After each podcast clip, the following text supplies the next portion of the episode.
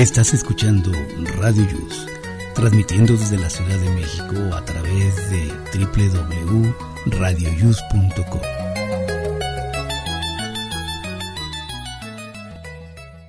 El siguiente programa contiene escenas de conocimiento explícito, con diálogos cargados de curiosidad, que pueden afectar la sensibilidad de personas no acostumbradas a hacerse preguntas sobre el mundo que las rodea. Tamales Marín presenta. reyes vienen también. Todos los que hacemos posible Aquí estamos México te deseamos un próspero año nuevo. Comenzamos.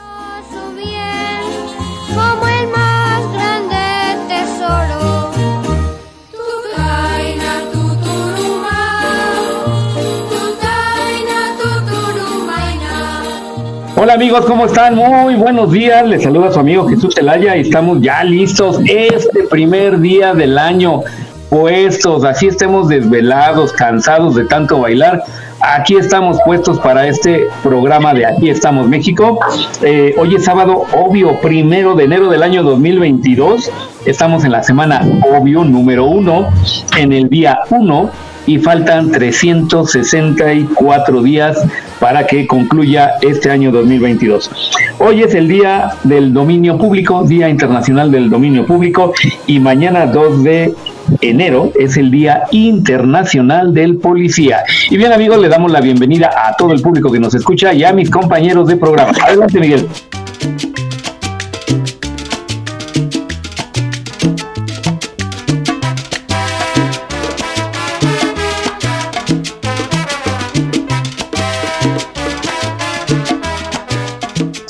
¿Qué tal? Muy buenos días. Efectivamente, el primer programa del año 2022. Hasta se escucha raro.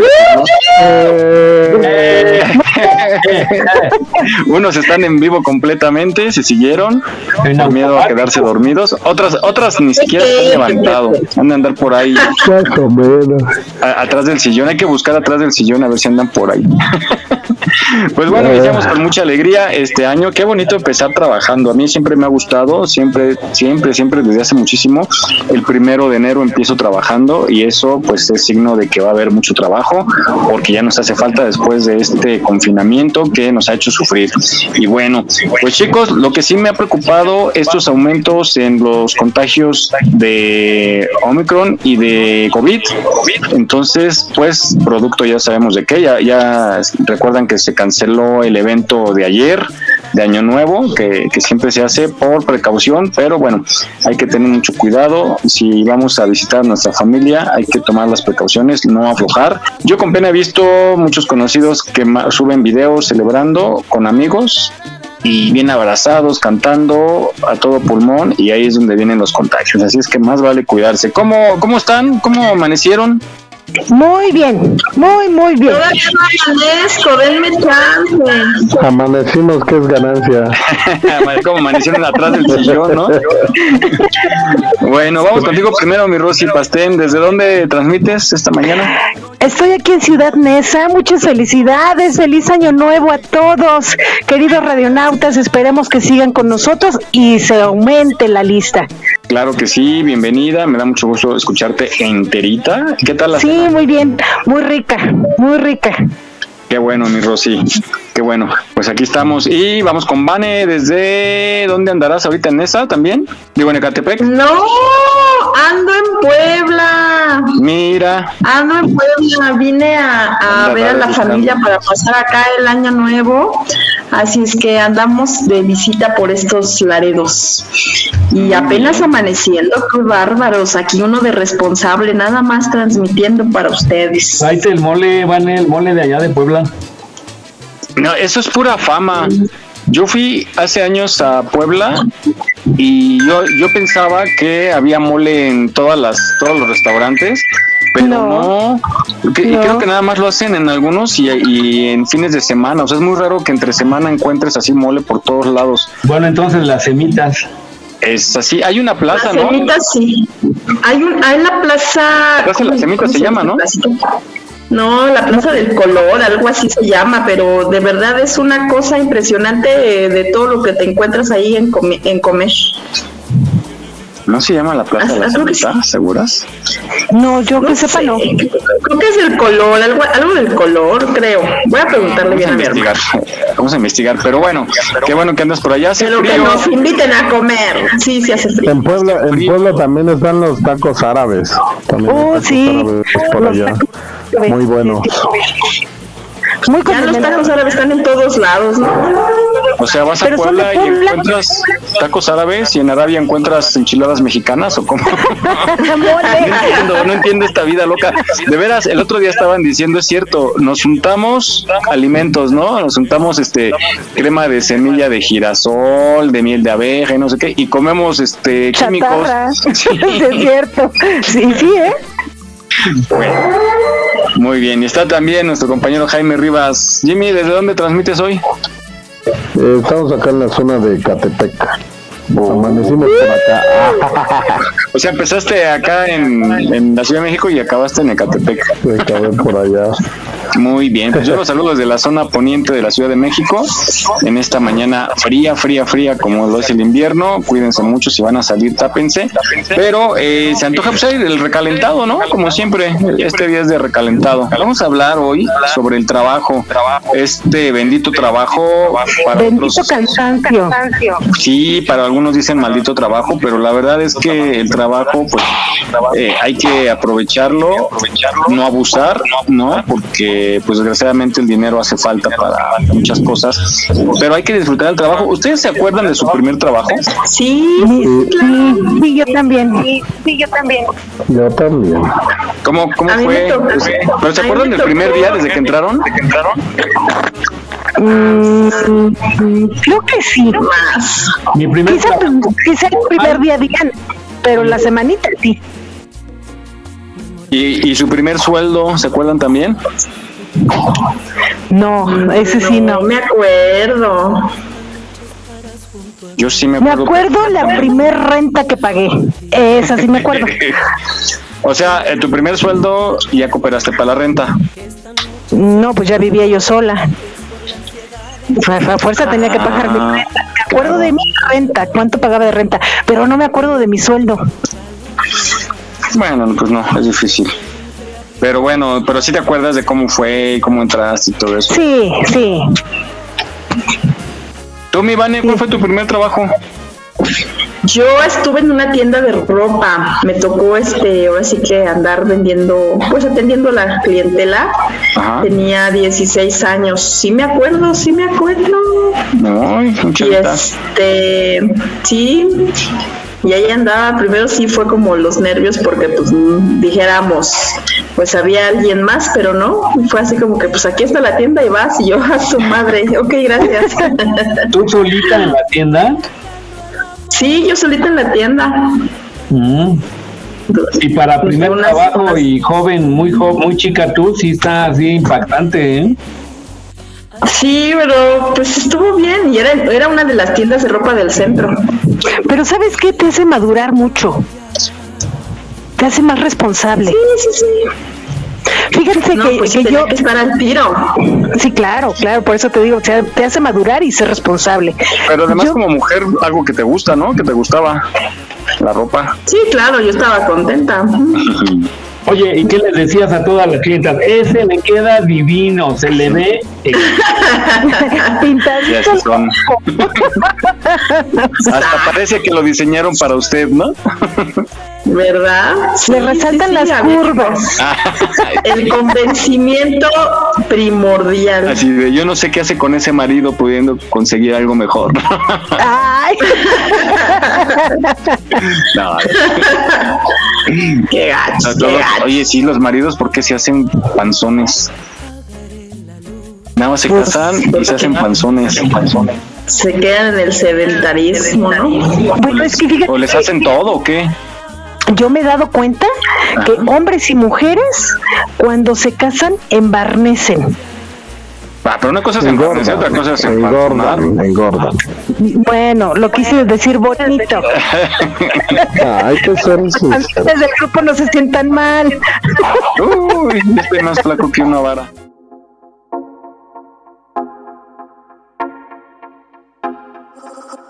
A mí me gusta que devore la fritanga y que nunca se le olvide que a mí me gusta su panza. Doctor e. A mí me gusta que no ande con tonterías, que si tiene hambre en la noche coma con mucha alegría. Me gusta un caballero que coma con picante, que le gusta el tocino y de fritanga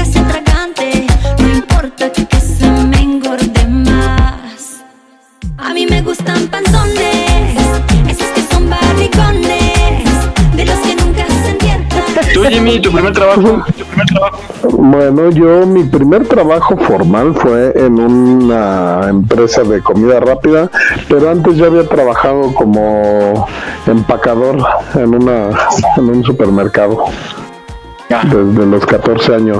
No, no fue que me dijeran búscate un trabajo, sino yo siempre, desde chiquillo, este, me gustó así como que tener dinero y le- les, dije a mi mamá que me quería meter y no me quería dejar.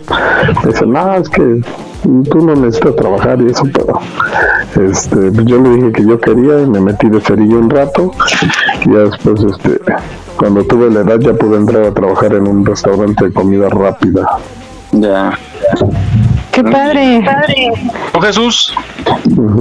Yo mi primer trabajo fue lavando coches, luego me fui de ayudante de mecánico y luego me fui de ayudante de un primo que tenía un taller, tenía un taller y este mecánico, mecánico. Y ahí ya estuve como, ¿qué será? Como unos dos meses en cada uno y luego ya entré a mi trabajo formal de dibujante. De dibujante. Yo trabajé en Domino's Pizza y me encantó. ¡Moni! Pues ni hola dice. ¡Hello! Pues ya de andar. Hola, hola, hola, ¿cómo están? Bien, Bueno, gracias. hola, Moni, buenas ¿Qué noches. tal te amaneció el primer día? Eh, sigo viva y eso es lo que importa. Durmió bien. Ah, es lo mismo que dije. ¿Tú cómo sabes? ¿Tú cómo Sobreviví y eso es lo que importa en Porque este nunca momento. nos cuenta nada, nada de acción. Fue bien. No, pues dormí bien. Ay, Miki, pues ¿qué quieres que te cuente, hombre? Si, si, si la atendieron bien, si tuvo su buena noche, su Navidad. Ah, no, es Año Nuevo, Me ¿verdad? atendieron, me atendieron de maravilla. Si ya está esperando el recalentado. Creo que acabo de cenar, imagínate. Oh, caray. no, pues sí. Tuvo buen fin de año. Buen bien, pues, inicio de año. Sí, ¿verdad? Pues vamos a escuchar esta reflexión sobre el trabajo, algo que no hay que despreciar cuando se dé, hay que aprovecharlo porque cada día está más escaso y sobre todo hay que disfrutarlo. Vamos a escucharla, está muy bonita esta reflexión.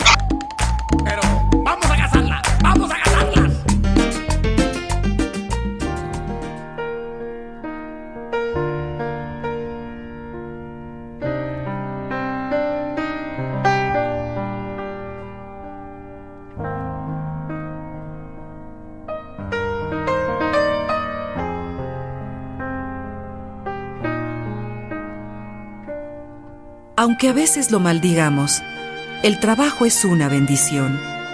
El trabajo es una expresión real del espíritu, canaliza nuestra energía y nos permite ser plenamente. Es probable que nuestro verdadero trabajo no sea nuestro empleo. Quizá nos sintamos realizados haciendo labores de carpintería o cocinando, escribiendo, y pensemos que estos son solo pasatiempos o cosas que hacemos.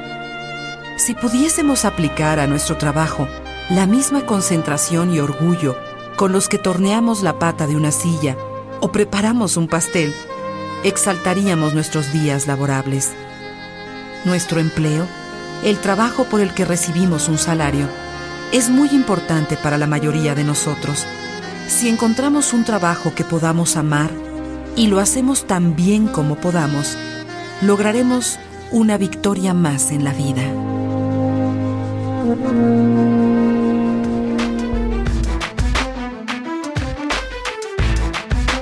No olvides seguirnos en nuestra página en Facebook. Aquí estamos, México. En caso de sismo, no utilices el elevador. Si ya no te es posible salir, comienza el repliegue. Estar preparados puede ser la diferencia. Continuamos.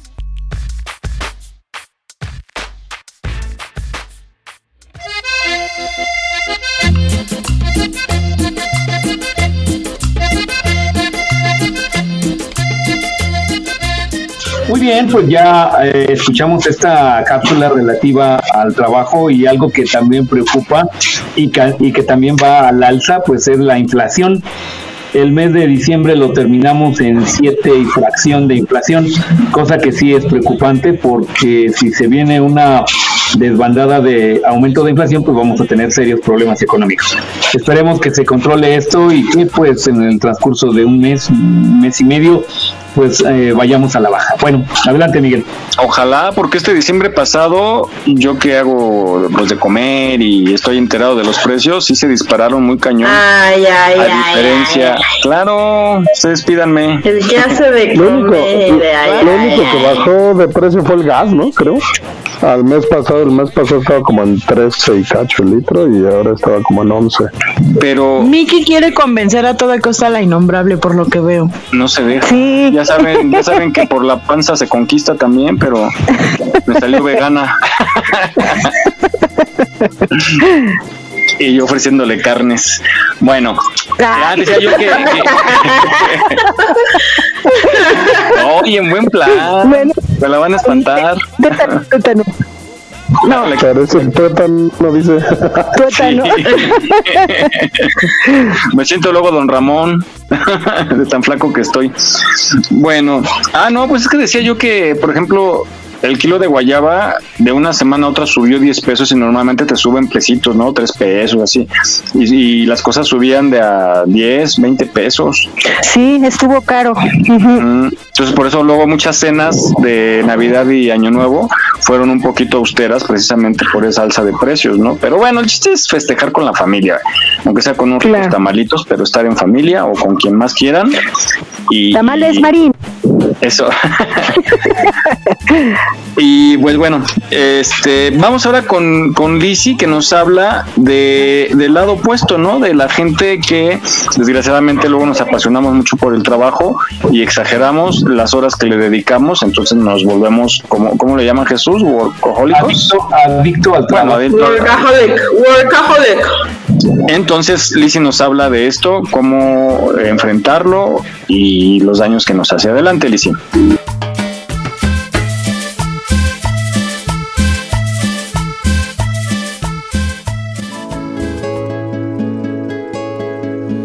Excelente fin de semana a todos, deseándoles lo mejor y esperando se encuentren muy bien, así como sus seres queridos. Este fin de semana vamos a hablar un poquito sobre el trabajo en un punto de obsesión o incluso adicción. Definitivamente el trabajo es una actividad necesaria indispensable para sobrevivir, ya que por medio de esto podemos adquirir el medio económico para poder solventar diferentes necesidades. Trabajar es importante, pero lo ideal es que haya tiempos definidos para dedicarse al trabajo y que también pueda haber tiempos para dedicarse a otras actividades como son socializar, actividades de ocio, de descanso con la familia, etc. El problema real viene cuando esta actividad de trabajo sobrepasa por mucho las horas que debería de absorber de la vida diaria, también empieza a invadir espacios en los cuales la persona debería desarrollarse en otras actividades y sin embargo no le es posible por estar concentrado en el trabajo, ya que muchas veces no implica estar en una oficina, sino muchas veces se llevan el trabajo a casa. Las personas suelen tener un gran compromiso con el trabajo, sin embargo, más allá de ese compromiso, es una necesidad muy grande de estar haciendo actividades relacionadas a sus labores. También muchas veces puede ser una manera de lidiar con las emociones. Es más fácil controlar un medio laboral que controlar las relaciones interpersonales o las mismas emociones y sentimientos. Así pues el trabajo brinda una sensación de seguridad, sin embargo, no lleva a un equilibrio. Por eso es importante detectar en qué punto el trabajar está interfiriendo con las demás esferas en las que la persona se debe de desarrollar. Pareciera muy simple observar si la persona trabaja demasiado, hay ocasiones en que es necesario, pero hay criterios específicos en los cuales nos damos cuenta cuando ya está siendo una problemática de una obsesión, o como decía incluso, de una adicción, porque es el único medio donde se obtiene cierta satisfacción. Entonces los invito a recapacitar si ustedes trabajan para vivir o si viven para trabajar. Estamos a sus órdenes en la página de Servicios Psicológicos y Acompañamiento Tanatológico en Facebook o al número 5616 322153. Les envío un cálido abrazo.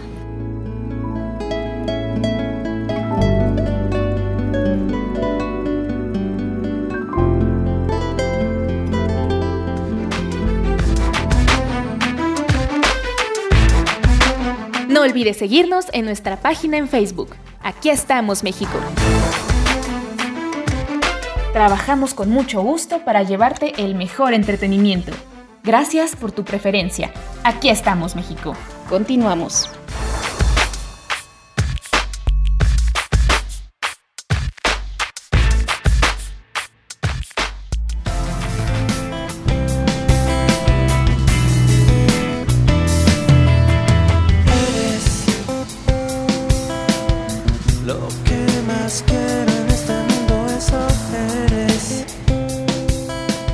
Pues ya ahora que escuchamos a Lisi, podemos nosotros autodiagnosticarnos a ver por qué, por qué nivel andamos de esto. Muy bien, adelante, Miguel. Siempre hay alguien en el trabajo así, ¿no? Sí se han topado con alguien que como que es el que se queda siempre bien noche llega bien temblioso y de esos, bueno, fui, trabajo aquí en casa afortunadamente, pero yo sí era de los que tempranito ahí estaba en el trabajo y de los últimos que me iba porque sí me apasionaba mucho, pero ya cuando te das cuenta que sí te afecta la salud, ya la tienes que pensar. Luego ya, cuando estoy muy flaco dices, ya trabajé mucho. Ya, dejé, dejé toda mi alma, hasta mi alma creo que la dejé ahí. Hay que equilibrar, ¿no? Y tomarse las vacaciones también. Yo recuerdo cuando trabajé en Televisa, en Televisa trabajé 11 años y únicamente tomé tres periodos de vacaciones. Quedaron a deber un buen. Me lo pagaron, no, me lo pagaron justo en la liquidación de la planta porque me la liquidaron y me recontrataron. Ah, eh, me, lo, me fue súper bien porque todos esos años que, que, no me fui, me lo pagaron al sueldo actual, digamos, y súper bien. Tiempo después te das cuenta que sí tienes que irte de vacaciones, sí te tienes que olvidar. Pero ahí era porque siempre había otro proyecto, entraba un proyecto nuevo y decías, ¿cómo va a pedir vacaciones si acabo de entrar, no? Si acaba de iniciar el programa. O luego tenías pensado irte y chin, alguien se incapacitaba casualmente y ya no te ibas, ¿no? Y así se pasaron los años, pero bueno, valió la pena porque al menos ahí sí me lo pagaron súper bien. Pero sí hay que, hay que descansar. ¿Ustedes qué tan clavados son con el trabajo? Yo te puedo platicar de en mi trabajo apenas eh, hubo un reajuste igual y todo y nos tuvieron que recontratar. Yo tenía atrás, ahí rezagado un, este, un periodo vacacional y perdí el periodo de este año, bueno, no lo perdí, o sea, nos lo pagaron, ¿no? Porque igual, como dices, nos, nos dieron así como un finiquito y nos recontrataron. Pero el problema es que como iniciamos el contrato todos el primero de agosto, ahora no podemos pedir vacaciones hasta agosto del próximo año. Bueno, no, ya no es el próximo. Ya ah, o sea, entraste como nuevo, digamos. Ajá, ya todos hasta agosto de este año ya.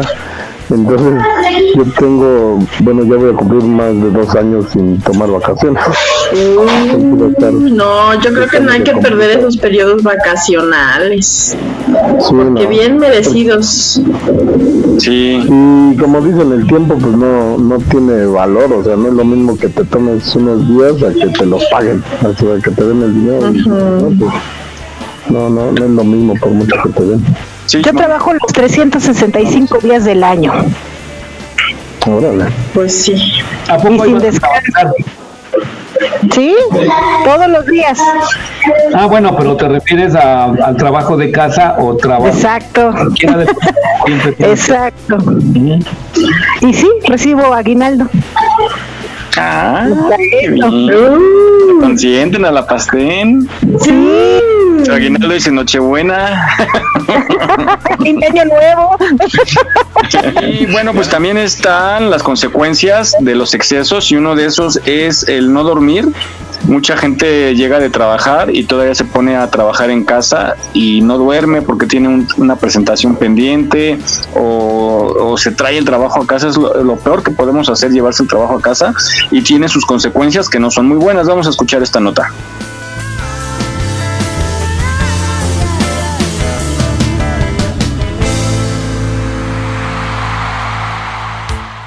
El dormir, mucha gente considera que es una pérdida de tiempo. Hoy el sueño es considerado, tal como la alimentación, una función necesaria para nuestro cuerpo que debe cubrirse todas las noches en tiempo y en forma. Suceden varias funciones al dormir. Producimos hormonas como la del crecimiento, como las hormonas que regulan nuestra saciedad alimenticia, que son la leptina y la grelina, la hormona que nos ayuda a enfrentar el estrés como es el cortisol, la hormona del crecimiento, por mencionar algunas, todo eso sucede en las etapas de sueño profundo. Pero nuestro sistema inmunológico, el que nos ayuda a combatir enfermedades o a prevenirlas, se refuerza al dormir. El cerebro se refuerza al dormir. Necesitamos la etapa de sueño más profunda, soñar, para que el cerebro se restaure. El equilibrio emocional, nuestras capacidades intelectuales, se refuerzan también durante las etapas de sueño profundo.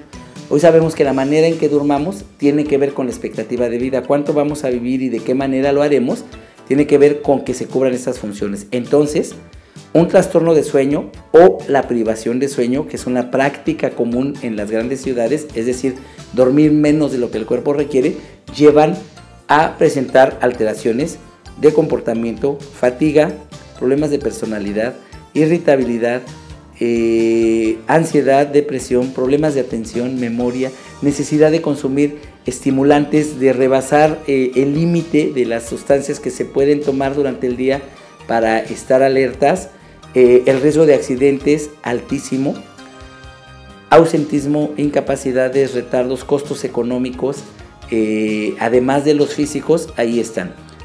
Si en una familia hay antecedentes de problemas metabólicos, enfermedades crónicas como diabetes, hipertensión, aumento de niveles de colesterol, de triglicéridos, cualquier problema crónico de salud. Hoy sabemos que si en la familia existe un caso previo, si alguien duerme mal de las próximas generaciones o tiene un trastorno de sueño no atendido, se altera el código genético y estas enfermedades surgen antes de tiempo. Entonces nos enfermamos más de cualquier cosa si no le ponemos atención a la manera en que estamos durmiendo.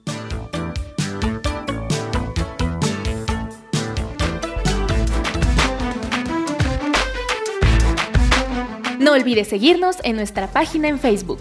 Aquí estamos, México. Trabajamos con mucho gusto para llevarte el mejor entretenimiento. Gracias por tu preferencia. Aquí estamos, México. Continuamos.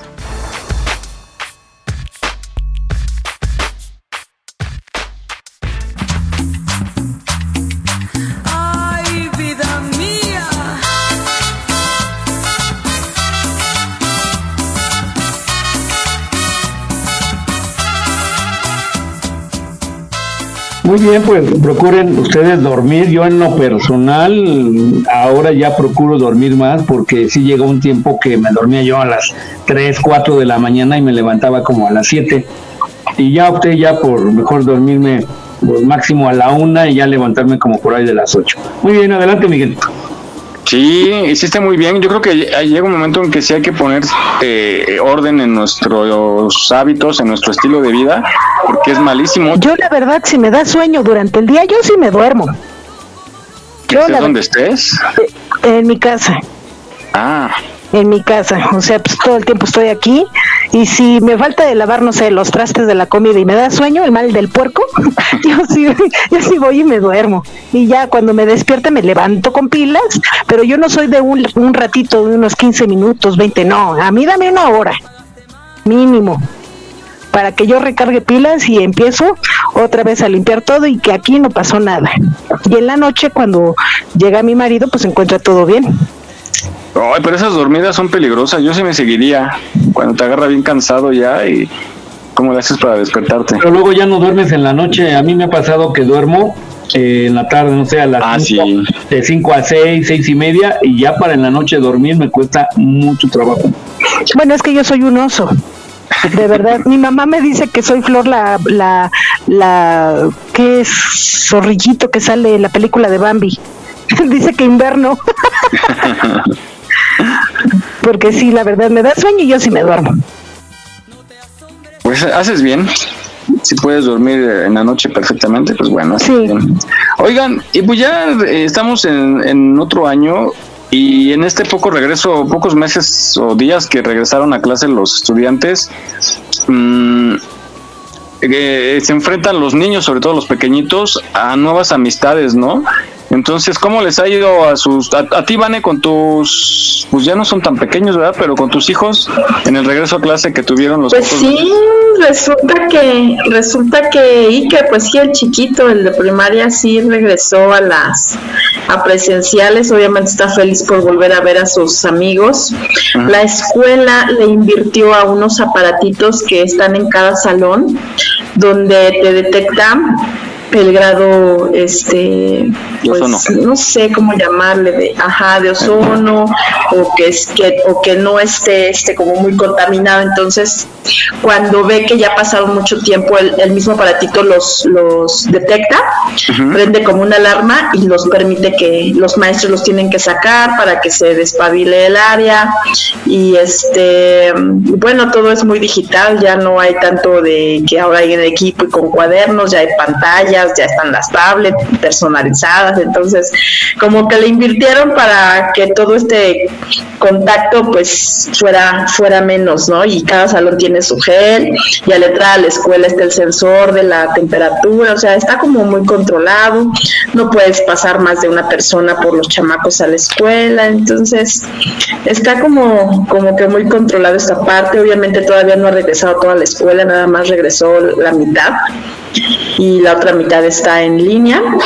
Entonces este pues todavía no se deja venir toda la toda la comunidad de la escuela. Así es que pues ahí vamos. Ahora sí que regresando pues ya no cual normalidad no más bien regresando a las actividades y acoplándose para pues para para ellas no porque el contacto con los chamacos es súper importante y todos llevan su cubrebocas deben de llevar también este cubrecopa, cubrebocas de backup en la mochila y su gel. Entonces para para todo hay nos tenemos que acomodar Está bien padre eso, esperemos que, que también lo hagan en las escuelas de gobierno, que lo vemos difícil, ¿verdad? Pero sí está bien padre eso. Pues es que sería, sería lo principal, porque en las escuelas de gobierno no es de que como en las privadas que nada más hasta 20, 25 chamacos, ¿no? Sabemos que las de gobierno son 40, 50 niños, entonces ahí está más complicado y creo que es una comunidad muy vulnerable donde sí o sí deberían de deberían de invertirle, pero pues qué les digo, no me preguntan. Pero bueno, esto de, de conocer nuevas amistades, pues está padre, ¿no? Porque ya como que había una pausa. Yo, yo pensaba mucho en los pequeñines de dos, tres años, estar apegados a su, a su familia tanto tiempo. Entonces yo creo que va a ser como más difícil enfrentarse a, al mundo real, ¿no? De, de ver otros niños con otras costumbres, con otro, otra conducta, otro carácter. Y, y, bueno, vamos a escuchar esta cápsula que está muy buena para los papás, para que entiendan cuando un niño conoce a una nueva amistad.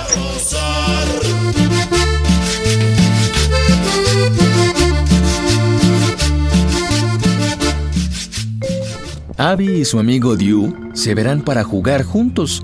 No se han visto en mucho tiempo. ¡Abby! ¡Hola! No saben exactamente qué decir, pero están emocionados de por fin volver a jugar juntos. ¿A qué quieres jugar, Abby? Hay que jugar avión. Como siempre. Podríamos, o, o también podríamos jugar carrera de obstáculos de tiza. ¿Carrera de obstáculos de tiza? Es mi nuevo juego favorito. Te enseñaré a jugarlo. A Dew ahora le gusta algo diferente y eso entristece a Abby. ¿Te pasa algo, Abby? Es que... En serio quería jugar juntos como antes. También me gusta el avión. Oye, ¿qué tal si juntamos el avión a la carrera de obstáculos? ¿Podemos? Sí, podemos juntar lo que queramos. El avión es una gran idea, Abby. Gracias. Y la carrera de obstáculos de Tiza suena emocionante. ¡Ja, ja, ja, ja! ¡Uh! ¡Brinca, brinca! Bien hecho, Abby. Durante la pandemia es posible que la forma de jugar de sus amigos haya cambiado. Hablen con sus hijos y anímenlos a encontrar nuevas formas de jugar con sus viejos amigos.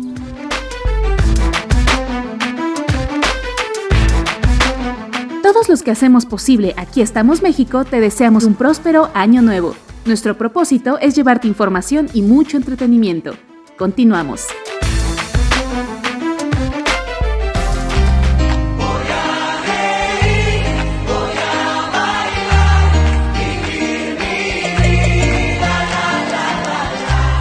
Hola, ¿qué tal queridos radionautas? Soy Rosy Pastel. Les deseo un feliz año nuevo con mucha salud, amor y dinero. Gracias por escucharnos en Aquí estamos México. Les mando un gran abrazo.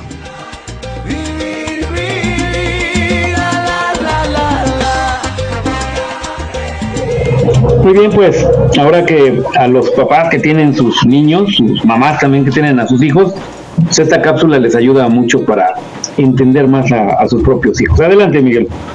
Así es, y uno también, ¿no? Salir a conocer gente. Si no, no se casa uno, se queda a vestir santos. ¿Ustedes cómo conocen gente? ¿Cómo, la han conocido? Hay, muchos casos muy particulares, ¿no? Que por casualidad empieza uno a, a, hacer amistad ahí en la fila de espera, en las tortillas, en el metro, en el microbús, en el médico y luego salen amistades muy duraderas. Ahorita que dijiste en el médico, yo conocí, el año pasado tuvimos la, desafortunadamente, este, murió mi suegra. Y cuando yo estaba, yo me quedé con ella a cuidarla en el hospital unos días, no sé, unos tres días, y ahí conocí a un muchacho. Y hasta la fecha de repente nos mandamos mensajes de saludos. Sí, por lo regular cuando ruedas conoces muchas personas y, y cada vez vas, bueno, gente que ya conoces y que luego te encuentras en las rodadas te van presentando a otras. Se va haciendo así como una cadenita, pero sí es muy padre. Y está el amigo del amigo. Porque ya tienen una afición en común, ¿no? Y como que ya llevas algo de gane. Ya no tienes. No, y muchas veces resulta que conoces a una persona y a otra y no sabes que esas en común también tienen amistad o, se han conocido también en, algún otro momento.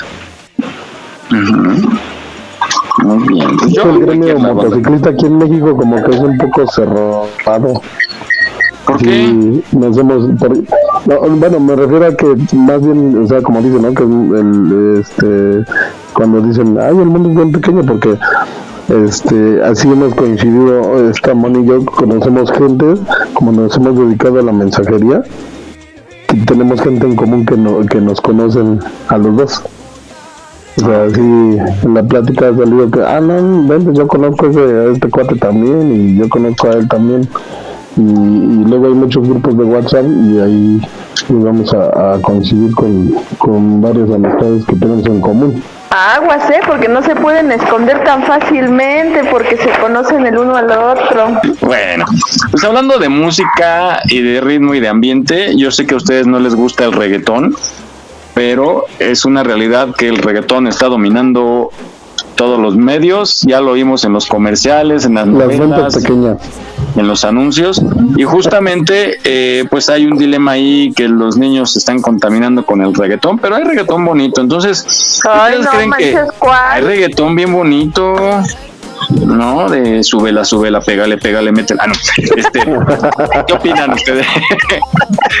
no, sí hay unas letras muy manchadas, pero no, sí hay reggaetón bonito. Vamos a esta, esta cápsula que nos dice si realmente es malo el reggaetón y nos da un poquito de historia de cómo empezó.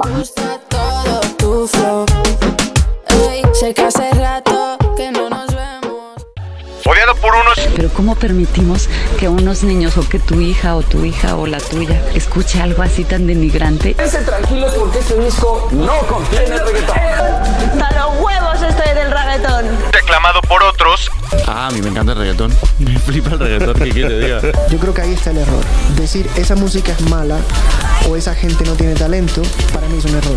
El reggaetón se ha convertido en un movimiento sociomusical que mediante su sonido repetitivo y su baile está conquistando cada vez más lugares en el mundo. Con tal popularidad, el reggaetón ha levantado una serie de polémicas respecto al contenido de su lírica.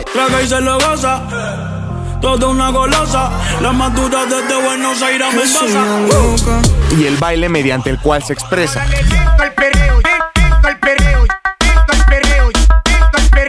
Llevándonos a preguntarnos, ¿el reggaetón es en verdad malo para los niños? Despacito, quiero respirar tu cuello despacito. Sí, con tan solo 5 segundos es posible reconocer esta canción. La razón es un tema de reggaetón que logró conquistar los Billboard como la canción en español más escuchada del mundo. Quiero, quiero, quiero ver cuánto amor a La fiebre del reggaetón comenzó en Panamá alrededor del año de 1986, cuando varios cantantes panameños grabaron sobre pistas instrumentales de reggae jamaiquino, una práctica bastante común en la isla del Caribe. En sus inicios fue llamado reggae en español y tenía como representantes al general Nando Boom y Renato. Una vez germinando, el reggae en español llegó a Nueva York, donde panameños y puertorriqueños lo llevaron al siguiente nivel. Entre ellos, un MC llamado Daddy Yankee, que le dio el impulso que consolidó el género con el tema Gasolina.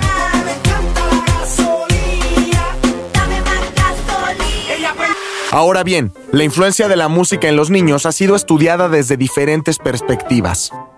Cada una de ellas trata de dar cuenta de los diferentes efectos que ésta tiene sobre la información intelectual, social y afectiva de los niños. De este modo, en contextos informales como podrían ser el hogar, espacios lúdicos y de amistad, La música tiene una función socioafectiva muy importante. I like this song too. creando relaciones significativas con las personas cercanas. Así, los niños quedan expuestos a esta música y al perreo, con lo que se piensa que automáticamente reproducirán tales comportamientos.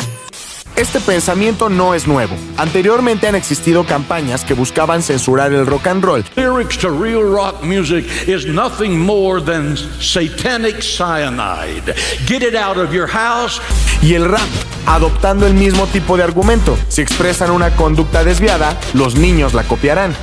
According to Howard's attorney, it was violent rap music. There's no doubt in my mind that rap music played a role in this killing. Esto no necesariamente es cierto, pues si bien la música es capaz de ponernos en un cierto estado emocional, por sí sola es imposible que dicte los valores de nuestro comportamiento.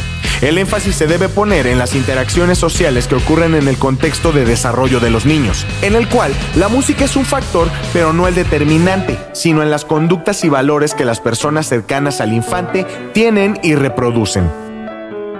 Así, ante la pregunta inicial, la respuesta es un rotundo no. El reggaetón por sí solo no es malo para los niños. Aquí estamos, México. Esperamos tus comentarios a nuestro WhatsApp 56 294 1459. 56 294 1459. Continuamos.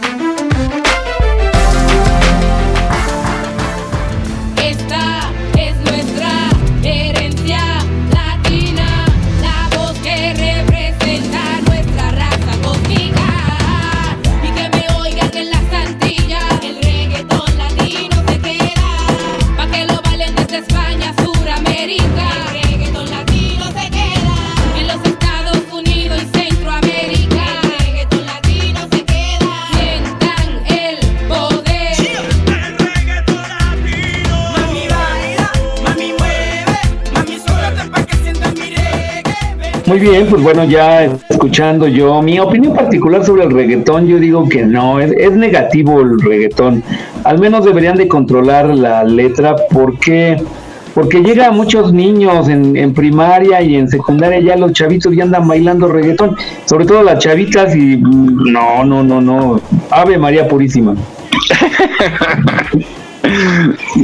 No, sé si igual que los oídos. Hablan de droga, matar y no sé qué. Es igual, es igual. Yo creo que más bien son los valores que, que, que le dé uno como papá a los hijos, ¿no? Sí, cada época ha tenido su ritmo este prohibido, ¿no? Como la lambada. ¿se Ándale, la lámpara. Sí, claro. Pero a ver, como de los bueno, creo. los que no tienen niños pequeños, si tuvieran ahorita los ni- las niñas o hijos de 12 años, ¿les prohibirían que oyeran reggaetón y que lo bailaran? Es que no le puedes prohibir algo que está en todos lados. A eso me refiero, a eso me No, refiero. no les puedes prohibir, pero sí, a manera de que ellos te entiendan, tú les tienes que explicar como papá. Dice, mira, no se baila así. Bueno, pero les puedes enseñar otras opciones, ¿no? También. O sea, no, o sea, enseñarles también que hay otro tipo de música, que hay otro tipo de de gustos, de ritmos, eh, que a lo mejor el problema del reggaetón de, bueno, de lo que muchos mujeres es que tiene un lenguaje a veces un lenguaje lascivo, eh, machista, sexista eh, y misógino. Ese es el problema de- del reggaetón y, y muy explícito en muchas de sus letras. Y luego le ponen Pero, pues, video. ¿Luego qué? dijo? ¿Qué dijo? Videos, o sea, hacen el video de la canción del reggaetón, pues, peor tantito. Peor tantito. Ah, ok, sí. explicando lo que dice la letra. Exactamente, exactamente. Pero también las mamás, Jesús, en los bailes. Yo, fíjate, yo he ido a grabar fiestas infantiles y de pronto este el payaso pone ahí los retos de TikTok y re bien que se lo saben los chamacos y las mujeres y las rolas de reggaetón, pero re bien que la bailan y se la saben. Entonces, pues si son felices, que bailen lo que quieran, ¿no? Exactamente, que bailen lo que quieran, pero hay que explicarle a los hijos, nada más. Es música a final de cuentas y, y no tiene la cu- creo no sé yo no sé nada de música pero creo que la asociación de músicos o compositores que no sé qué ellos son los que tienen que mediar la situación Pero es que es un ritmo más. O sea, no, no puedes ni prohibirlo, ni... Es más, yo te, te puedo decir que el mismo tocamiento o acercamiento de cuerpo hay bailando una salsa este, romántica. Digo, parejas que bailan profesionalmente, ¿no? O sea, tienen contacto y, creo que causaría la misma sensación. Pues son épocas, yo creo, son este, generaciones que hay que respetarles sus gustos, así como a nosotros nos gustó la música de nuestro, nuestra época, pues hay que respetarla y pues más vale que lo hagan en público y con la familia para que sepan cómo bailan sus hijos. La bronca es las adolescentes, ¿no? Los y las adolescentes. ¿No? En, la- en las fiestas, pues de, de ahí ya deriva otra cosa. Pero, pues bueno, como dices, bien creo, la comunicación es eh, muy importante. ¿Tú, mi Moni, te gusta el reggaetón? No, no me gusta. Eras niña buena y te gusta el reggaetón ya. No me gusta, no. Ahora que Como les decía anteriormente, la el, reunión. el reggaetón viejo, sí, como que pues digo, incluso es parte de mi de los últimos años de mi adolescencia, ¿no? Pero era muy distinto. O sea, realmente ya el que bailaras eso, ya eras así como la niña más atrevida, ¿no? Entonces, este, sí lo llegué a hacer, no voy a decir que no, pero pues no, ahora veo la diferencia, la enorme diferencia que sí es, es otra cosa muy, muy, muy diferente. O sea, totalmente distinto. Ella es feliz soltera, la reina de la pasarela. Antes era niña buena, buena, ahora vela como perrea. Ella es feliz soltera. ¿Y creen que esto vaya a degradarse más y venga algún ritmo, baile peor todavía? O sea, más explícito. Es que, ¿sabes cuál Yo es el problema, Jesús? El problema es que el reggaetón es muy popular y aparte el reggaetón, ah, obviamente, pues en todos los países de habla hispana y hasta los que no son de habla hispana, porque déjenme les comento, de repente escucho una, una estación que es de Italia y en Italia también ya tocan reggaetón. O sea, ya los, los artistas italianos ya están haciendo colaboraciones con artistas puertorriqueños y este cubanos etcétera no entonces es una música que al final pues es popular y, y pues por eso es que pega tanto, porque al final... Y necesitan vender. Exactamente. Exacto, eso es. Todo es mercadotecnia, pues a fin de cuentas, ¿no? Los Exacto. medios, los medios, eh, somos un país consumista y los medios pues lo promueven. Le- Les digo, a mí me impresiona cómo, a mí me gusta mucho el reggaetón y desde hace años se venía a venir. Y hoy en día ya están las novelas, las- los temas de las novelas, de los comerciales. Incluso vi un anuncio por ahí de, creo que de unas muñecas, ahora para los juguetes de Reyes, y era de ritmo de reggaetón. Entonces, pues ni modo a consumirlo, quién sabe cuánto dure, porque ya ven que hay ritmos que van de pasadita nada más. Entonces, pues, Lo, lo que, lo que tiene el reggaetón es que es eh, muy básico, ¿no? El, ritmo, entonces por eso es fácil de, de digerir para muchos y de aceptarlo por... hasta un bebé, ¿no? el- Le pones Ajá, el ritmo y empieza a mover la cabecita. Sí, porque el ritmo es como pegajoso, la cosa está en las letras que dicen. Exacto, exacto. Exacto. Más bien es que como decía Jaime, ¿no? También, que es lo que dice la canción, pues lo hacen explícito. Pues esa de las panties que no les gusta, está buena.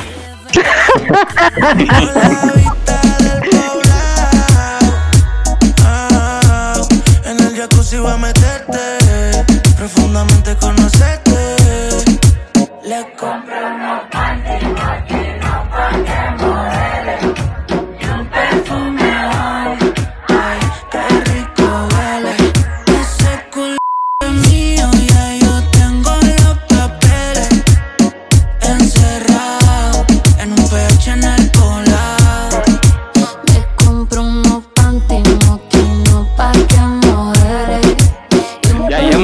poquito el reggaetón porque ya sí, ya, me- ya se quejaron ustedes. Ya.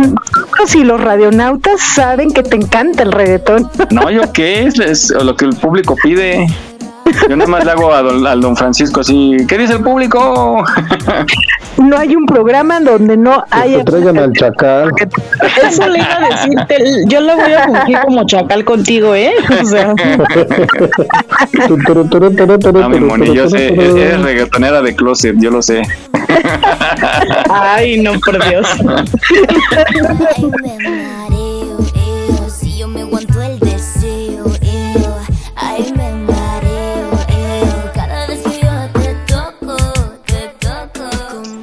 Pues así está la cosa del reggaetón. A mí me encanta y a ver cuánto nos dura. Bueno, oigan, ¿ustedes tienen botiquín Ojalá en su ya se casa? muera poco. No. Yo sí tengo botiquín. muera poco. Ahorita te busco uno que se llame así, un reggaetón que diga, ojalá se muera poco. Apoyo a Vane. No lo dudes que lo No, encontramos eso. en Ivane. Sí, júralo. Bueno, ah, decía yo que si ustedes tienen botiquín en su casa. Yo sí. Yo sí tengo dos. Yo sí. Yo uno, aunque no es botiquín como tal, es una bolsa con los medicamentos. Ah, las- Ah, Entonces el- el- tengo lo mismo. ¿Cuál es el que se usa para la cruda? El. Ay, el sal de uvas, ¿no? Ajá, sal de uvas ¿Existe todavía? Ay, Sí. claro. Ya no he visto comerciales de esos. Pues todavía existe la cruda, ¿no? y más hoy. Exacto. Es más, ya te- se me antojaron, ¿no? Pero bueno, tienen lo básico, ¿no? Para cuando alguien se siente mal y eso. Sí. No, pero bueno, yo en lo personal aquí en, en, en su casa también tengo vendas y todo eso porque parte de, la capacitación que nos dan en mi trabajo y en, eh, como requisito también para nuestro motogrupo es que se tomen cursos de primeros auxilios y pues traté de tener algo para para pues, por si llegara a ocurrir algo Una emergencia o algo. exacto Yo tengo dos botiquines, el normal de la casa de medicamentos, vendas y todo, todo, y el que tengo en mi mochila de emergencia. Muy Eso es bien. bueno. No olvides sí los lo- chocolates Ferrero. ¿Y si sabes cuál es el mejor botiquín? ¿No? Dime. El, el que nunca se usa. Esto, esto. Bueno, sí, tienes toda la razón, pero el botiquín que yo tengo en mi mochila de emergencia, ese sí lo tengo que estar checando cada seis meses para renovar aguas, para renovar medicamentos, por cualquier cosa, siempre estar con buenas fechas. Claro. Bueno, vamos a escuchar esta cápsula que nos dice, eh, nos sugiere un botiquín básico de primeros auxilios que es bueno tener en casa o en el carro. Adelante.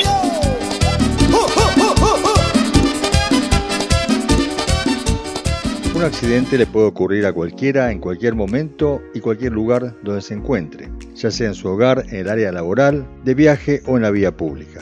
Es por esta razón que debes tener a mano siempre un botiquín de primeros auxilios bien equipado con los elementos indispensables para poder preservar la salud.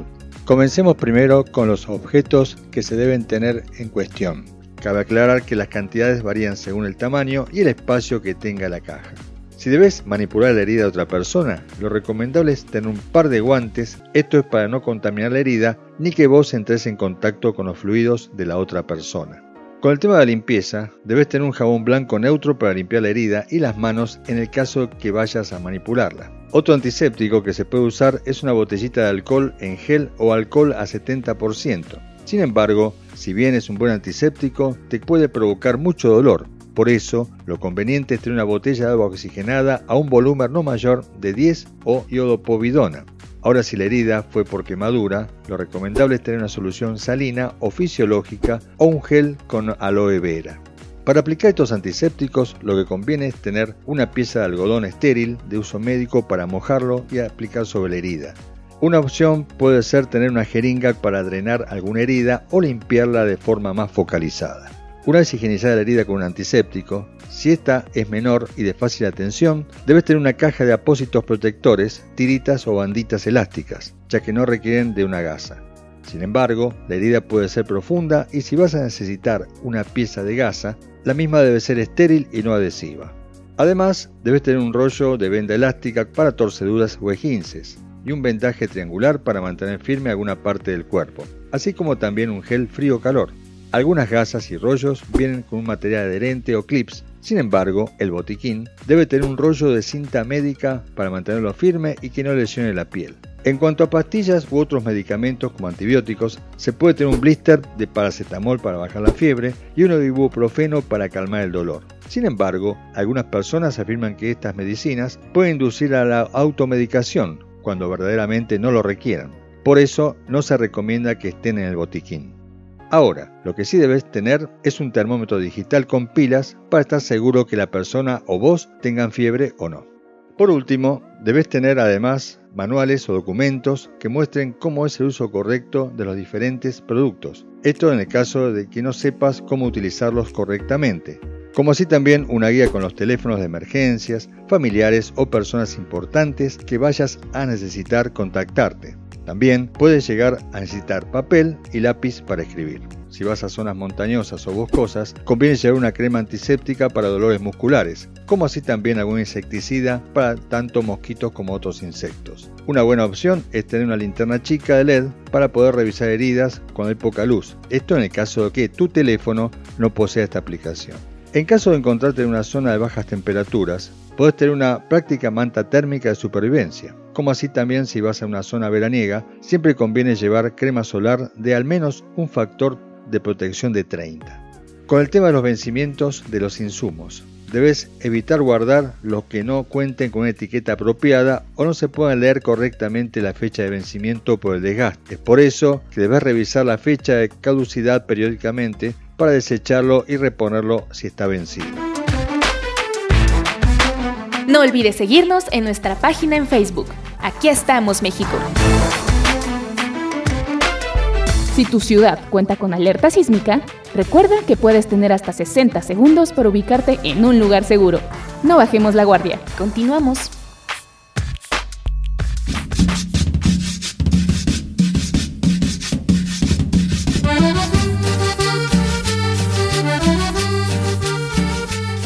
Envío un cordial saludo a todos nuestros radioescuchas de Aquí estamos México. Gracias por su compañía, por permitirnos acompañarlos todos los sábados. esperando que tengan un excelente 2022 lleno de amor, lleno de bendiciones y que todos sus proyectos se concreten. Saludos de Jaime Rivas, aquí estamos México.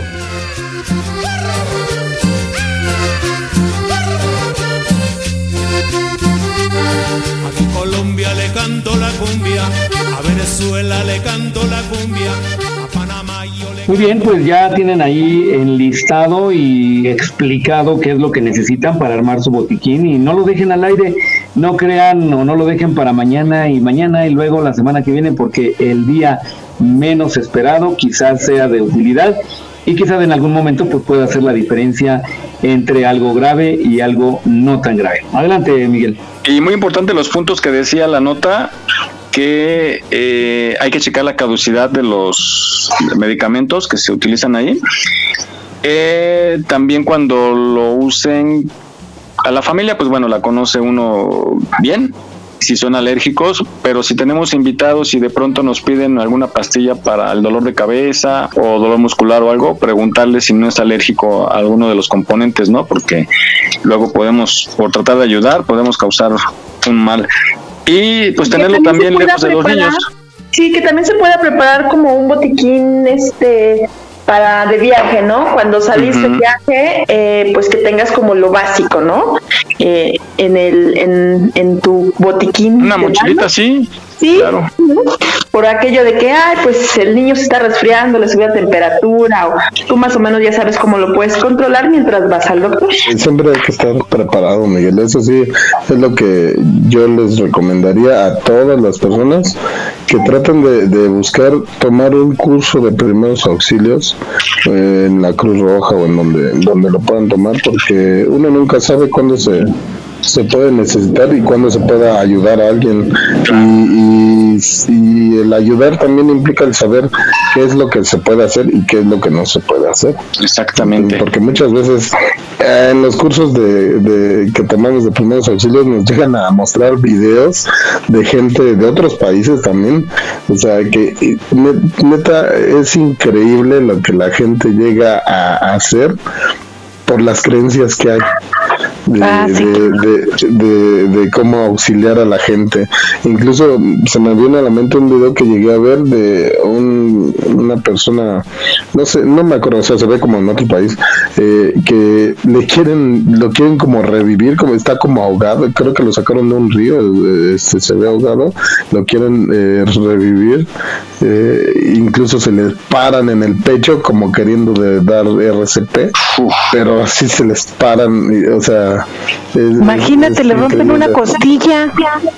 No, o sea, es, es, es algo que, que pues sí llama mucho la atención. Entonces, pues si está en sus posibilidades, este, checar y que puedan tomar un curso de primeros auxilios y pues nunca está de más estar preparado para poder ayudar en una emergencia. De esta nota que dice cómo ser más tolerante con los demás, yo ya estoy aprendiendo. Este año me enseñó a que hay que tolerar a los demás. ¿Ya ven? no los tolero. Ya no los aguanto. Está bien. Y es el primer día. y es el primer día del año. No, ya olviden los propósitos. Oye, los- propósitos, los propósitos. A ver, ya, ya. ¿Tú cuál era Jesús? ¿El tuyo? Sobrevivir, ahora ya tengo 364 días para Tienes otro reto. Tú, Vane, no escuchamos los tuyos, por cierto. Ay, este, yo creo que darle mucho a la salud. Salud, salud. La he dejado tanto olvidada que la tengo que retomar en urgencia. ¿De plano? Sí, no, no, no, tengo que tengo que ponerme las pilas, he dejado mis vicios. Dice Vane, que no se pierda la costumbre. Exacto. Como hoy estoy tan sobria, no lo puedo creer. A mí me, lo que me sorprende es que las que pensé que iban a estar no están y las que no aquí están. ¿Eh? Para que veas, para que veas. Pasaron bien el año, ¿eh? Eso. Vamos a esta nota que nos dice cómo ser más tolerante con los demás.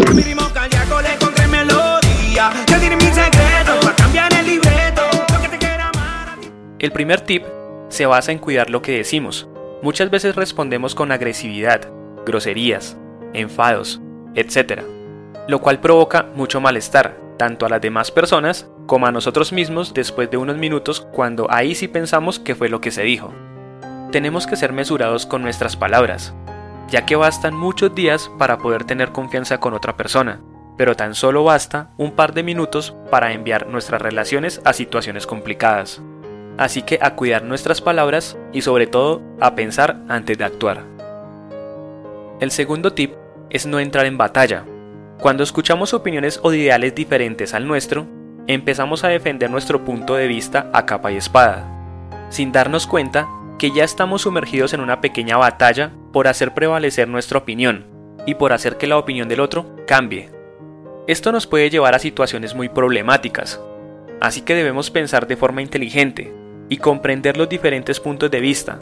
Hay que comprender que cuando alguien te dice algo que no va conforme a tu opinión, no está colocando en juicio tus pensamientos ni tus creencias, ni mucho menos tu valor como ser humano. Mejor escucha atentamente, ya que una de esas opiniones podría serte útil en otro pasaje de tu vida. El tercer tip es ponerse en los zapatos del otro.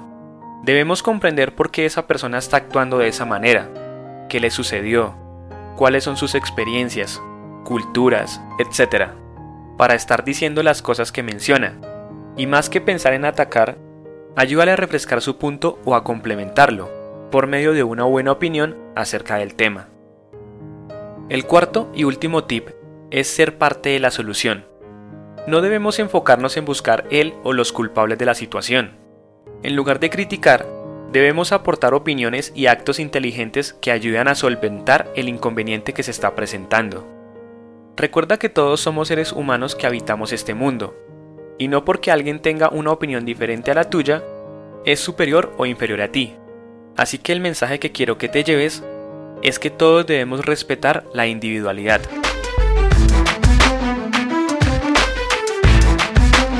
Todos los que hacemos posible Aquí estamos México te deseamos un próspero año nuevo.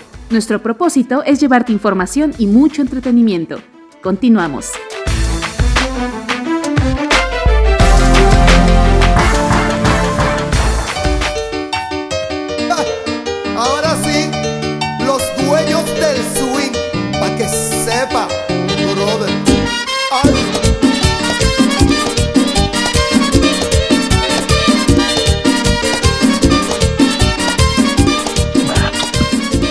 Muy bien, pues ahora Miguel, ¿o escuchaste bien la nota? ¿Sí la escuchaste bien?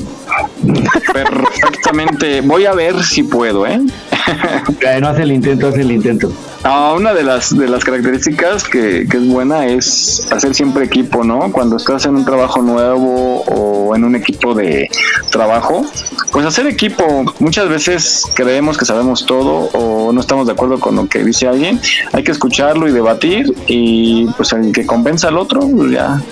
Si no, este, pues si la mayoría está de acuerdo con algún punto, pues unirse ni modo, ¿no? Que no lo querramos unirse y hacer equipo. Sobre todo tener la tolerancia, ¿no? no yo creo que no todo mundo debe de pensar igual que tú. Claro. O sea, cada quien tiene su forma de, de- ¿Por qué no? cada quien tiene su forma de ser, su forma de pensar y más que nada pues respetar para llevar la fiesta en paz. Vamos a la popa, vida mía. Llevarle un milagrito a la Virgencita de la Candelaria. ¡Epa! Bueno, pues llegó ese momento tan esperado. Vamos con Vane y su test de la semana. La Cha, cha, cha, chan, cha, cha, cha, chan. Muy bien, pues pongan mucha atención. Vamos a hacer el test, vamos a ver qué tanto vamos a arrancar. Es el primer día del año, así es que vamos a ver cuál va a ser nuestra actitud de, de este nuevo 2022. Así es que ya saben, A, B, C o D. Ahora son cuatro, cuatro opciones a responder. Y comenzamos. ¿Están listos con su lapicito en mano? Sí, sí. Muy bien. Completa esta frase. Las navidades son A. Mi época favorita del año. B. Una época del año sin más. C. Un momento odioso y triste. O D. El momento en el que más regalos recibo y eso me encanta. A, B, C o D. La que sigue, chavos. Vamos. ¿Cuántos son? Ocho. Si tuvieses que ponerle una puntuación al 2021, ¿cuál sería? A, del 1 al 3, nada podía saber, sa- nada podía haber sabido mejor. B, del 3 al 5, recuerdo años mejores, la verdad. C, de 5 a 7, no me puedo quejar, he sido feliz. De 7 a 10, ha sido tan genial que ojalá no se termine nunca.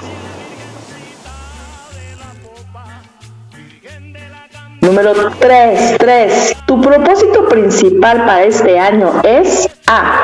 Apuntarme al gimnasio y ponerme en forma. B. Aprender algún idioma nuevo. C. Hacer lo que realmente me hace feliz. Un cambio radical en mi vida. O D. Que todo siga como hasta ahora.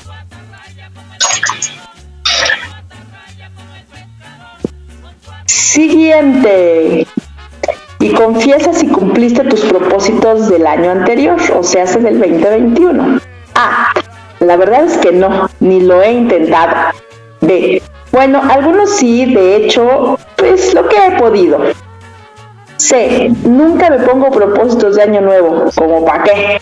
O D. Sí, el fin de este año lo he logrado. Respondan, respondan. Qué difícil. Qué difícil, qué difícil. Nada de difícil. La Qué difícil se me hace. ¿Cómo reaccionarías ante un cambio importante en el trabajo, en donde vives, con tu pareja, o sea, en tu vida en general? A. Con tristeza.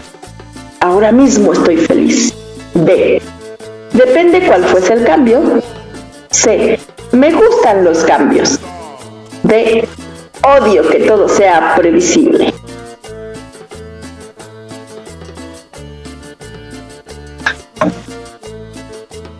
Las seis. Listos, listos, listos. Listos. Sí, capitán. ¿Cómo has pensado pasar pues esta temporada de las fiestas decembrinas, no? A. En familia, quito a la cama. B. Una cena familiar y después una super fiesta con amigos. C. Me voy de viaje romántico con mi pareja. D. Pasaré el día de fiesta con mis amigos en una casa donde se pueda alejada del mundo. Pongan, pongan, pongan sus respuestas. De los siguientes adjetivos, ¿cuál crees que encaja mejor con tu personalidad? A. Optimista. B. Luchador. C. Sensible. O D. Responsable. Uy, tengo todos. Ay, cálmate, cajita de monería. Optimista, luchador, sensible responsable. Mike es el último muñeco de la juguetería, ¿eh? ¿Eh? Nomás. El primer día del año, o sea, hace hoy, ¿qué vas a hacer? A. La resaca se ha apoderado de ti. B. Aprovechas que es fiesta para dormir. C. No querías que llegase este día nunca. O D. Te despiertas más lleno de energía que nunca. Esa, esa me da. Esa, esa, esa. Ah, ya no me recuerdes a esa. Ah, muy bien, chicos, pues hagan sus conteos A, B, C o D. Vamos a ver. 5D de dedo, 5D de dedo. Son, son ocho, ¿verdad? Sí. ¿En qué 5, actitud van a estar? 5D y 3 es. 7B de bueno. B de bueno. Yo tuve puras dos de todas. Oh, Yo casi también, pero Qué equilibradita resultaste, ¿eh? Yo tengo 5B y 3C. Bueno, eres dos, cuatro, seis, siete. Me falta uno. ¿por qué? Ah, sí. Yo tuve más 3Ds. 3D. les van las respuestas. Para quienes nos escuchan, que tuvieron la A, porque aquí mis compañeritos ninguno salió A, se empezarán este año 2022 optimista, llena de esperanza en cambios a lo mejor. Así eres tú, una de esas personas capaces de tener una sonrisa amable, incluso en los momentos más grises. Eres el motor de la vida de muchos, más de las personas que te rodean. Por eso, este 2022, el karma te recompensará con muchas cosas nuevas. Prepárate porque nada puede salir mal. ¿Mm? Oh, muy bien. Actitud optimista. Casi le llego. Ay. Tuve dos. A. ¿Quién tuvo B? Yo. Muy bien, pues eres paciente, relájate y disfruta, porque vas a, comenzar este año pensando que hay muchas cosas que tienen que cambiar, pero esperando que todo suceda lo más rápido posible. Solo te falta tener algo más de calma y comprender que lo mejor está por llegar, pero sin precipitarte, por favor, tiempo al tiempo, bien, ¿eh? Bien, bien. Así es que relájense y disfruten, porque los veo van a estar muy impacientes este 2022. ¿Quiénes tuvieron C? C. Yo nada más tres. Ay, señor C. Pues nada más fueron tres. Solo a ver, pues pesimista, pesimista para que tuvieron C. Cambien el chip. Dejen de pensar que las cosas solo pueden ir a peor. ¿No has oído nunca aquello de que las cosas buenas llegan cuando menos te lo esperas? Pues sabemos que este año no ha sido un gran año para ti, pero por favor, intenta ver el futuro desde un prisma positivo. Todo irá mejor. ¿Ya ves, Grinch? ¿Ya ves, Grinch? Y para la mayoría que tuvo D, Ahora todo sí soy en yo. orden. Ah, ok, todo en orden. Una Yo, vez yo. más, tienes todo bajo control. Eres una persona escrupulosa al extremo. Y como no podría ser de otra forma, este año comenzará tal y como lo habías planificado. Disfrutando de tu vida actual, al nuevo año solo le pides quedarte como estás, pues ahí lo tienes. Tu vida sigue sobre ruedas. Ponle intención a tu vida y busca algo nuevo para que te despierte ese ánimo este 2022. Órale. Hasta aquí nuestro. Y yo que tuve dos de cada una, ¿qué, cuál, ¿cuál me acomodo? ¿Cuál me acomodo? Un tacho de todo. Exacto. Lo mejor de cada una. Pues ahora sí que dos, de a tres meses por optimista, tres meses impaciente, tres meses pesimista y tres meses todo en orden. ¿Qué te parece? Vientos. Ok, pues muchas gracias, Vane. Muy interesante como siempre. Nos escuchamos la próxima semana con estos interesantes test. Allá en casita, resuélvanlo, platíquenlo. Pónganlo en acción.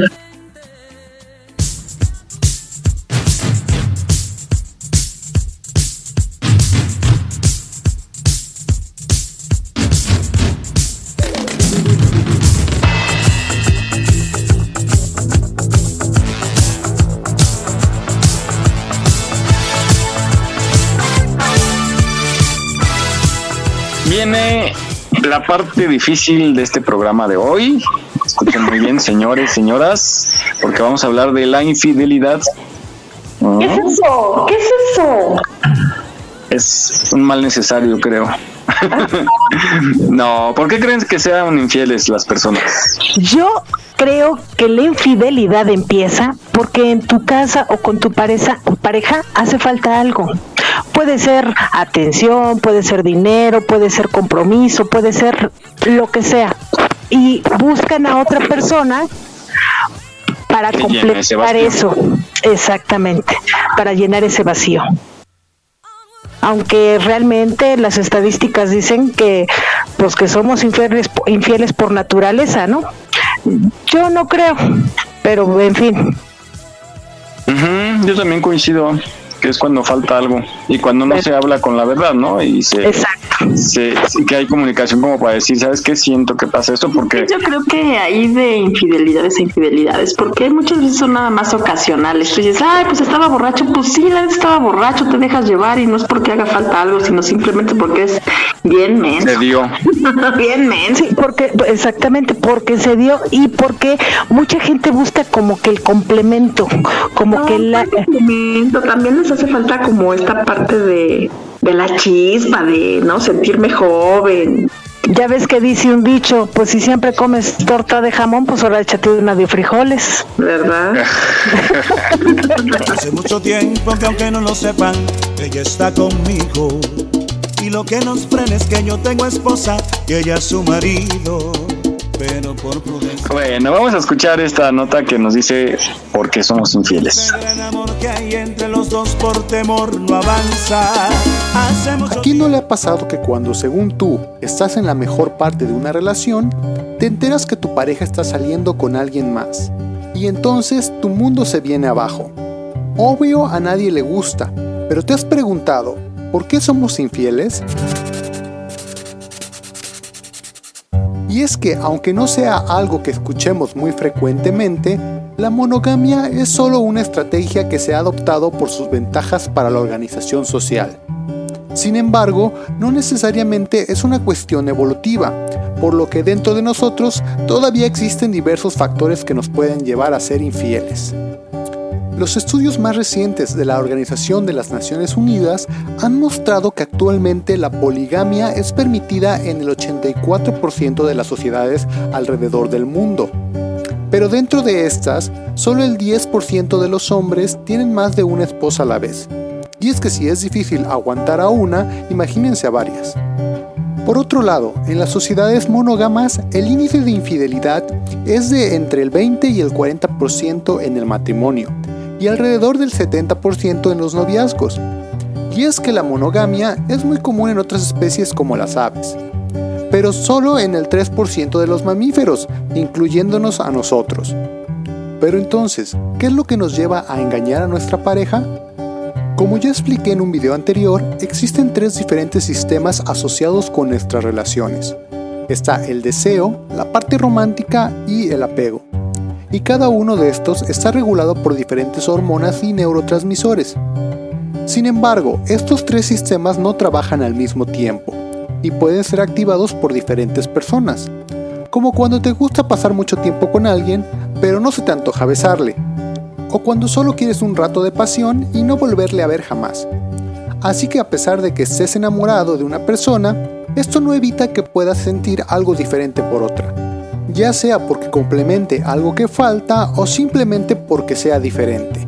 Recuerden que nuestro sistema de recompensa libera más dopamina con estímulos novedosos. Y antes de que alguien salga con que sus abuelitos nunca se engañaron y que vivieron felices toda la vida, pues tienen razón. Hay personas más infieles que otras. Y es que al parecer está en nuestros genes. Y es que varios estudios han mostrado que personas que tienen alelos específicos en los sistemas de vasopresina y dopamina presentan mayor tendencia a ser infieles comparado con aquellos que no los tienen. Además, otro estudio realizado con personas casadas que fueron infieles reveló que el 56% de los hombres y el 34% de las mujeres describieron su matrimonio como muy feliz. Por lo que problemas en el matrimonio o el querer cambiar de pareja no necesariamente son las causas de una infidelidad. Las relaciones siempre serán complicadas, así que lo único que puedo decir es mucha suerte, que ahí es donde está la aventura. Aquí estamos, México. Esperamos tus comentarios a nuestro WhatsApp 56 294 1459. 56 294 1459. Continuamos.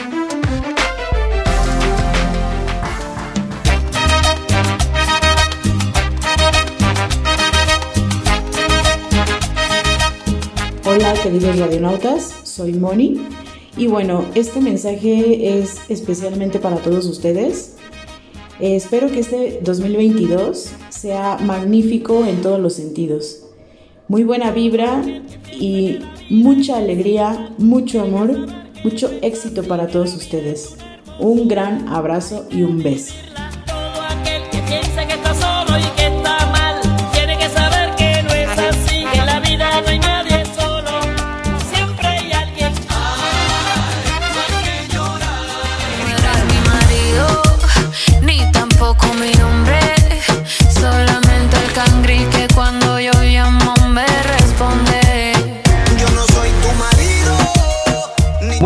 Pues esta cápsula dice mucho. Yo no tengo opinión al respecto porque yo no sé qué es eso. Pero bueno, adelante Miguel. Ya, y ahora resulta. Otro, otro, pásenle un trapito para que se limpie. Un día le voy a hablar, un día le voy a hablar, le voy a decir, estoy viendo una muñequita por acá en el parque.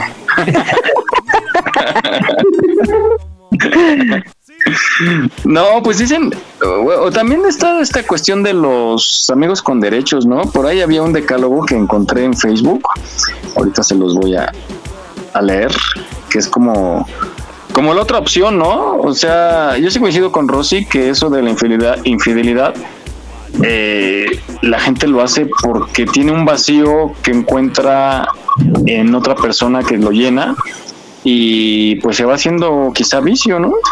Pero miren, aquí está, ah, no, esto es una relación con Pisces, espérenme. Algunos dicen que la infidelidad es así como el tiburón una vez que prueba carne humana no la puede dejar. Entonces, no. Yo difiero, yo no creo eso. Puede, puede ser como dijo, no sé quién fue, Simone o Vane, que a lo mejor vas a una fiesta y por ahí te echas tu canilla al aire con una conocida o, o en una excursión, en con un una de desconocida. ¿no, Miguel? Ay, sí. ya cuando te, hasta el otro día te dicen que ahí estaba su esposo, yo pensé que era el chaperón. es que les juro, me decía, o sea, estaba bien clavado en el juego el vato y yo dije, pues ese es su hermano, todavía le dice, voy por unos refrescos y le dice, sí. Dice, voy con él, dice, sí, pues vamos. Pero bueno, avisan, no avisan hasta el otro día. Esta tarde vengo triste y tengo que decirte que tu mejor amiga estaba entre mis brazos. Sus ojos me llamaban pidiendo mis caricias. Su cuerpo me, me- se me fue que iba a decir que estaba diciendo. Bueno, miren, aquí tengo el decálogo de los amigos con derechos. Dice, no mentirás. La regla para que esto funcione es que hablen claro desde el principio. Creo que sí, ¿no? Claro, sí. Cuando tienes una aventurilla por ahí.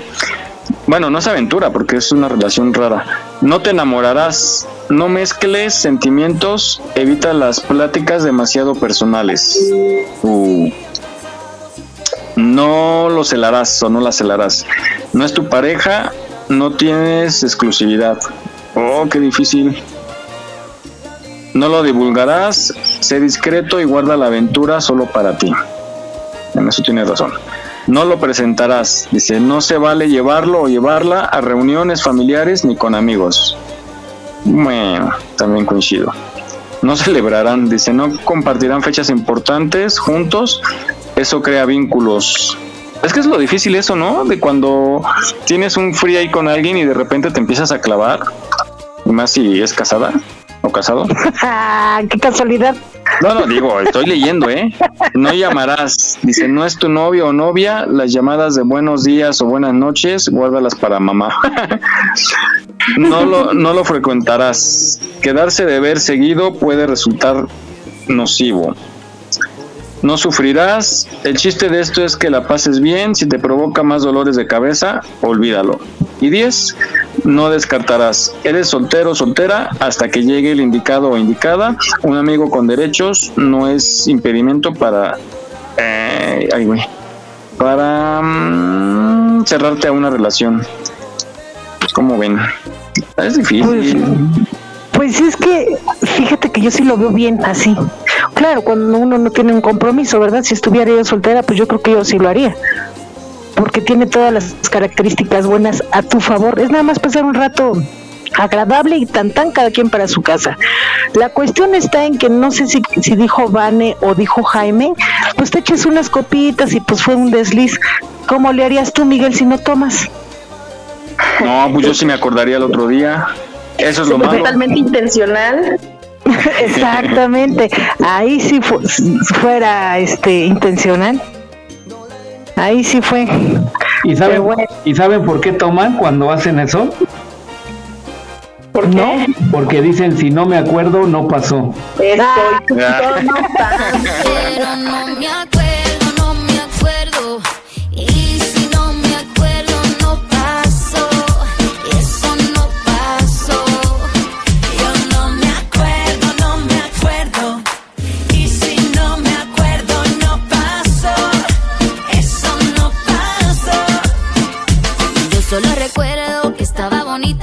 Todo el mundo loco con mi cinturita. Una dosis de belleza con dinamita. Es muy complicado besar en dos bocas, ¿no? Qué difícil, qué difícil tema. Bueno, vamos a escuchar esta nota, esta, esta capsulita más bien, de que nos dice que famosos fueron infieles apareciendo con otros famosos en público. Qué pena, qué oso. Y más siendo figura pública. Pues sí. Para mí tan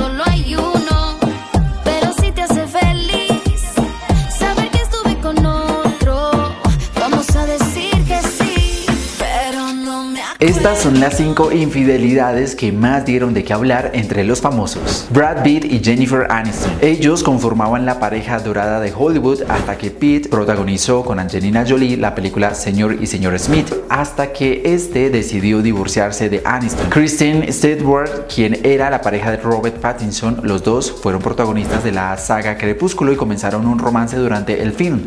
Pero en el 2012 los paparazzi encontraron infraganti a Stewart dándose besos con Rupert Sanders, director de Blancanieves y el Cazador. Mark Anthony, quien salía con la modelo Diana Torres mientras tenía encuentros con Jennifer López. Meses después, Jennifer y el salsero se casaron y tuvieron gemelos. Y Jennifer López vuelve a repetir, pero esta vez a ella la que le pusieron los cachos, con su más reciente pareja Alex Rodríguez. Los rumores cuentan que se separaron debido a esta razón.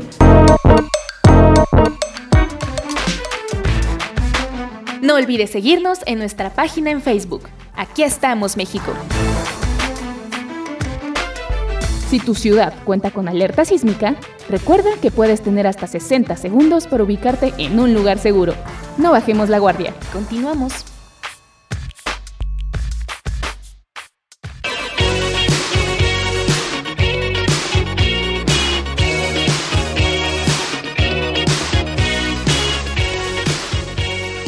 Amigos, que este año 2022 que está iniciando sea un año lleno de salud, grandes proyectos y metas cumplidas para todos ustedes y sus familias. Son los deseos de su amigo Jesús Zelaya desde aquí, Radio Yus, y por supuesto, desde aquí estamos México. Felicidades.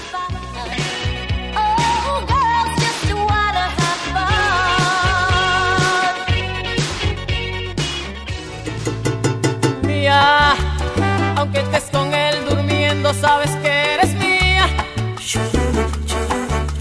Mía. Muy bien, pues de lo que nos vamos enterando, ¿no? Digo, uno no se imagina que como personajes tan artistas, que son personas guapas, guapos, este, de todo, y que entre ellos mismos se pongan el cuerno, está canijo, ¿no? Pues es, de repente es como la moda, ¿no? Entre los famosos, de traer a la más guapa o al más guapo.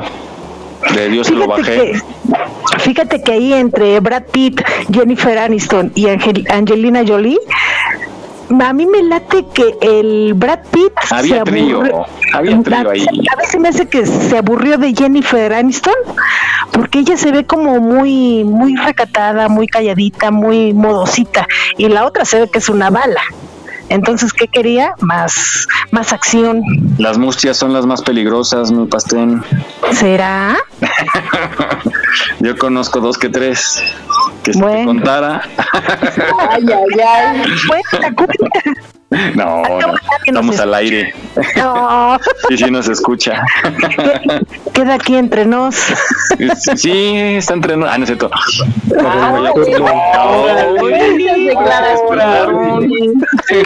Ay,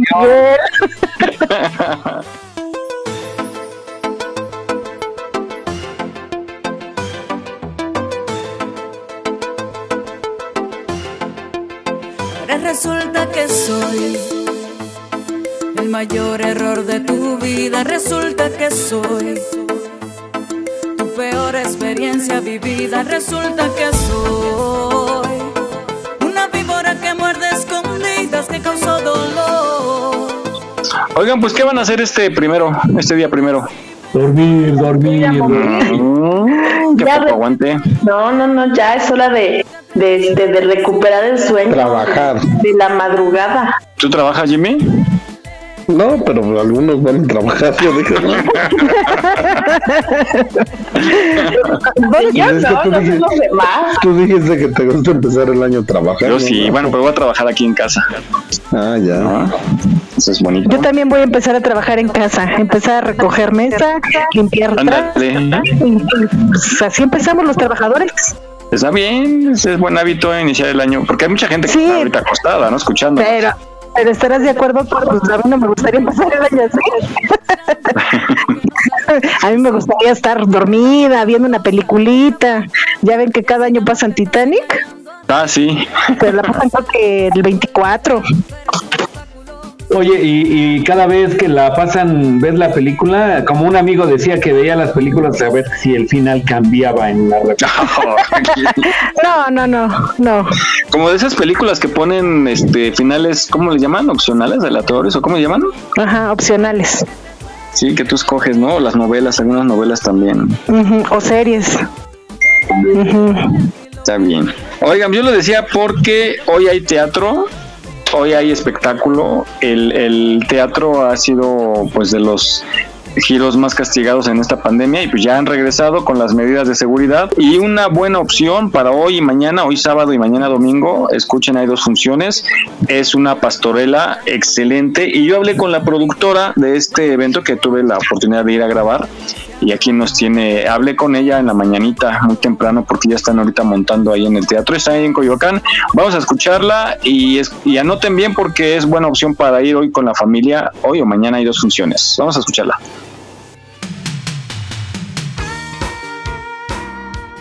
Y bueno, me encuentro con la licenciada Luz María Mesa, productora teatral, y me da mucho gusto saludarla porque nos tiene una muy buena propuesta para hoy. Buenos días, para hoy y mañana. Buenos días, Luz María. Hola, muy buenos días, Miguel. Pues muy contentos empezando el año trabajando.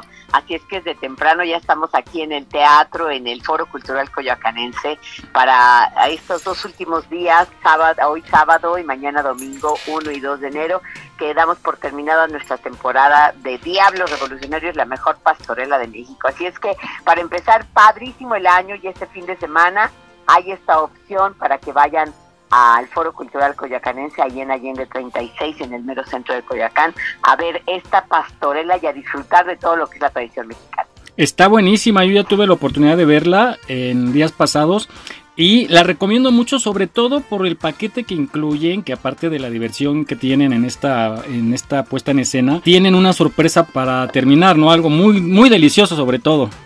Así es, porque lo que nosotros ofrecemos no solamente es el hecho teatral, sino es toda la tradición mexicana.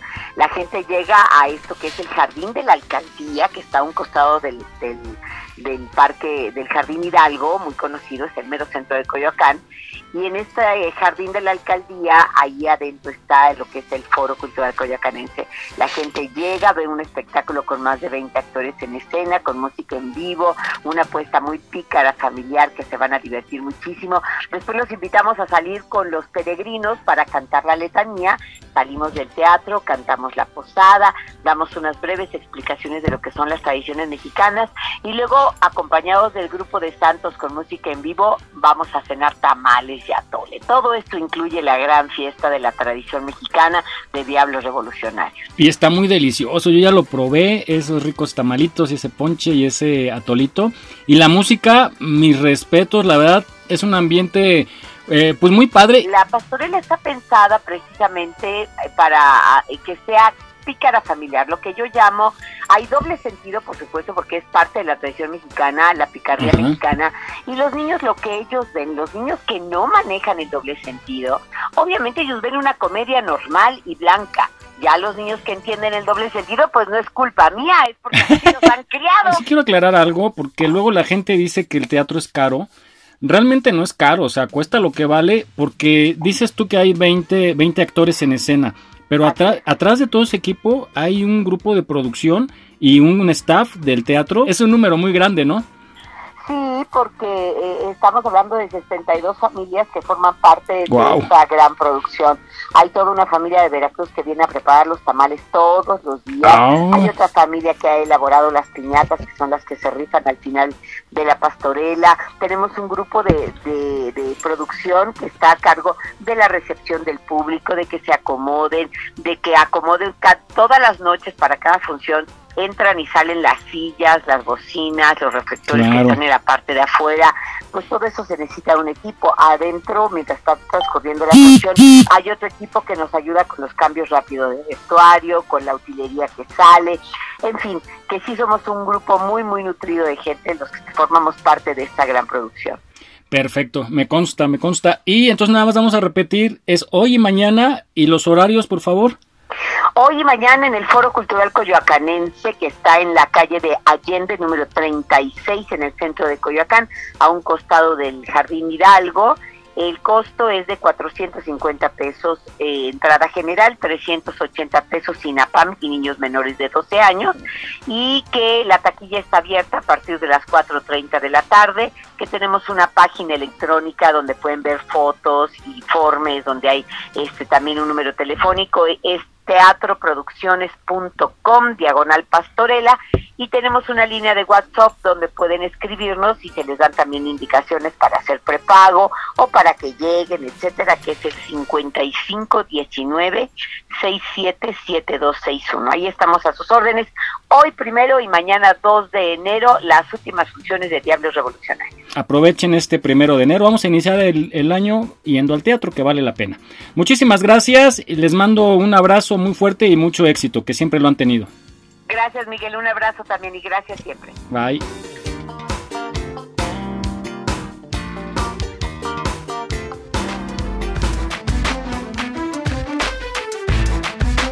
No olvides seguirnos en nuestra página en Facebook.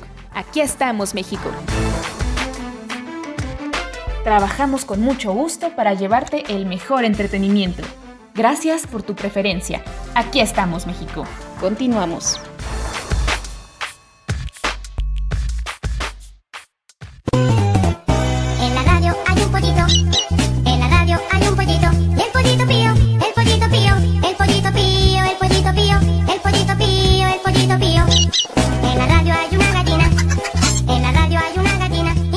Bien, pues bueno, ya tendremos la oportunidad de ir a, a darnos una vuelta a ver si podamos alcanzar un boleto para eh, la pastorela. Adelante, Miguel. Diablos Revolucionarios se llama. está ahí en, es- está por el centro de Coyoacán y esto que mencionaba la licenciada, que al final te dan como una explicación, rifan unas piñatas y dan explicación de, de la tradición, ¿no? Pero te dan tu kit de dos tamalitos deliciosos, oaxaqueños calientitos y atole y, y ponche. ¿Mandé? ¿Don Marín también? No, no, no, esa es otra familia, lo, lo mencionó en la cápsula, en la entrevista, perdón, que viene una familia de Oaxaca a hacer esos tamalitos diario. Entonces, acudan, el precio lo vale, la verdad. Y saliendo de ahí se pueden ir a dar una vuelta a Coyoacán. El día que fui había mucho ambiente, se dan la vuelta con la familia. Hay lugar para estacionarse en las calles de alrededor. Por ahí hay viene bienes, le dan 30 pesitos y les cuidan bien su vehículo. Entonces, acudan el día de hoy o mañana a las 6 y 8.15 son las funciones. Entonces hay que ir un poquito antes al Foro Cultural Coyoacanense. Que se vayan súper protegidos. Sí, ahí les dan gel, lleven su cubrebocas y lo sientan por familia. ¿No? Obviamente, Ah. Con la familia vas juntos y piden que dejes espacio entre una hilera de, de un grupo. Entre familia y otra familia. Ah, está muy bien. eh, Está padre eso. y ese foro está padre, a mí me gusta mucho, ya he ido varias veces a grabar, porque te sientes donde te sientes, vas a tener una buena óptica y acústica, es un excelente teatro, entonces recuerden, hoy primero y mañana 2 de enero, a las 6 y 8.15 de la noche, Diablos Revolucionarios, esta pastorela excelente, se las recomiendo, de verdad, vale la pena. Y ahí les queda a 20 metros, 30 metros el café El Jarocho. Ah, sí. Sí. Hay unos churros allá al lado. Sí, también. Y, y el día que pasé había un buen de gente, pero cómo se me antojó, pero había mucha gente. Siempre hay mucha gente en el jarocho. Y ahora ya los churros ya son rellenos.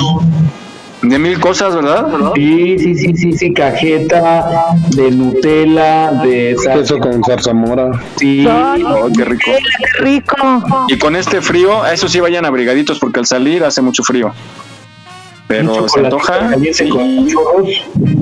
Bueno, después del tamal con el ponche o el chocolate, el atole, perdón, pues ir a dar la vuelta y ya después, ya más nochecito, cenar el churrito con, con chocolate, ¿no? Muy bien, pues ahí está la opción para hoy o mañana.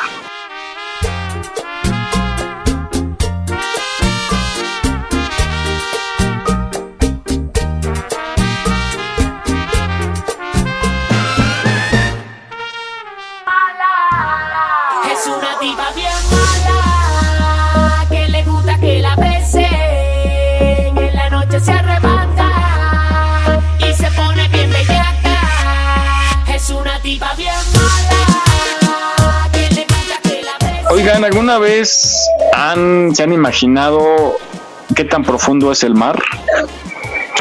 Pues así como que imaginado no, pero yo lo que sé es que a los 45 metros aproximadamente es cuando si pasas de ese límite que es el máximo para un humano, creo que en buceo, no sé, que ya tu cuerpo empieza a sentir los estragos de la profundidad. Eso es hasta donde yo he visto una cápsula por ahí. Sí, sí, sí, tienes razón. Pero es increíble hasta dónde llega el fondo del mar, hasta donde se conoce. Son kilómetros, entonces vamos a escuchar esta cápsula que está muy interesante. Y dicen que se conoce más del espacio que de la profundidad del mar. Ah, caray. Correcto. Muy bien, vamos a escuchar esta cápsula. Corre cápsula. El océano es demasiado profundo, eso todos lo saben. Tres cuartos de nuestro planeta están cubiertos en agua. Empecemos con una simple escala. 40 metros son la máxima profundidad permitida para el submarinismo.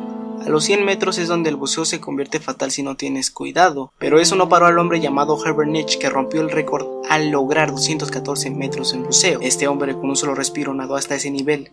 Pero un poquito más abajo, a los 332 metros, tenemos el récord del submarinismo, quien fue cumplido por otro hombre llamado Ahmed Kaber. Si él hubiera nadado para abajo otros 111 metros, habría logrado la altura del Empire State, si este estuviera sumergido bajo el agua. Más abajo, a los 500 metros, llegamos al punto máximo de buceo para las ballenas azules, quienes son las criaturas más largas del planeta. Si nos adelantamos un poco más a los 535 metros, nos encontraríamos con el punto máximo de buceo referente a los pingüinos emperadores. Aquí ya deberíamos de tomar en cuenta la presión del agua. En este nivel debajo de la superficie, la presión emergida en una persona o pingüino sería la equivalente a la de un oso polar parado en una sola moneda. Aún más en la profundidad, a los 830 metros, estaríamos a la altura del edificio más grande del mundo, The Burj Khalifa, en Dubai. Golpeando los mil metros debajo de la superficie entramos a la zona del miedo. La luz del sol ya no llegará en este punto, así que más abajo estará repleto de oscuridad. La presión que sentirás será más o menos la misma que si estuvieras parado en la superficie del planeta Venus. Obviamente morirías bastante rápido. También conocerías al calamar gigante, si la presión todavía no acaba contigo, claro. A los 1280 metros alcanzamos la profundidad máxima de buceo para la tortuga laúd, y más abajo alcanzamos la parte más profunda del Gran Cañón si estuviera con nosotros bajo el agua. Abajo a los 2000 metros encontramos criaturas terroríficas como el Black Dragonfish, una bestia carnívora que no admite la luz sabiendo que estamos en completa oscuridad. Un poco más abajo a los 2250 metros encontramos el punto máximo de buceo para el cachalote y calamar gigante. Más abajo a los 3800 metros encontramos las ruinas del famoso Titanic y un poco más abajo a los 4000 metros entramos a la zona abisal del océano. La presión del agua está en unas azotantes cifras, nada más y nada menos que 11.000 libras por pulgada cuadrada. Y hay numerosas criaturas que aparecen de otro planeta, como el Fintooth, Viperfish y Anglerfish. Abajo a los 4.267 metros se encuentra la profundidad promedio del océano. Usualmente estarías pisando el suelo, pero hay partes del océano donde puedes ir más abajo. 4.791 metros encuentras los restos de un acorazado. O sea, un barco militar que fue hundido en la Segunda Guerra Mundial y más abajo los 6.000 metros encuentras la zona de muerte conocida como el inframundo de Hades. La presión en este punto es 1100 veces más pesada que en la superficie, equivalente a un elefante parado en una estampa o la de una persona cargando 50 aviones Jumbo.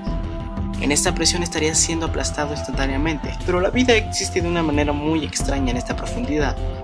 A los 6500 metros nos encontramos al punto en el que llegó el DSV Alvin. Un submarino bastante poderoso que fue hecho para encontrar el Titanic. Mucho, pero mucho más abajo a los 8.848 metros nos encontramos con el punto más alto del Everest si estuviera al revés en el océano. Más abajo a los 10.898 metros, casi pegando los 11.000, nos encontramos la profundidad alcanzada por James Cameron en 2012 durante la misión Mar Profundo pero la visita más profunda fue en 1960, cuando dos hombres alcanzaron la profundidad de 10.916 metros. Usando el submarino Trieste, les tomó 5 horas descender a través del océano y solo se quedaron 20 minutos después de que una ventana se rompiera. No olvides seguirnos en nuestra página en Facebook. Aquí estamos, México. Si tu ciudad cuenta con alerta sísmica, recuerda que puedes tener hasta 60 segundos para ubicarte en un lugar seguro. No bajemos la guardia. Continuamos.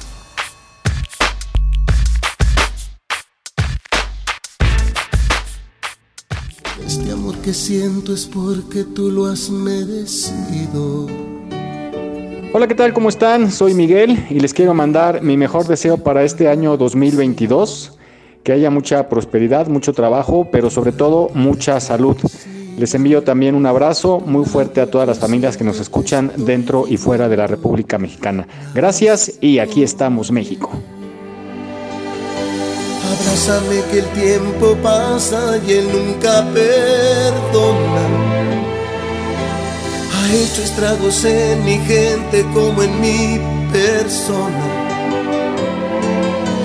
Abrázame que el tiempo es malo y muy cruel amigo.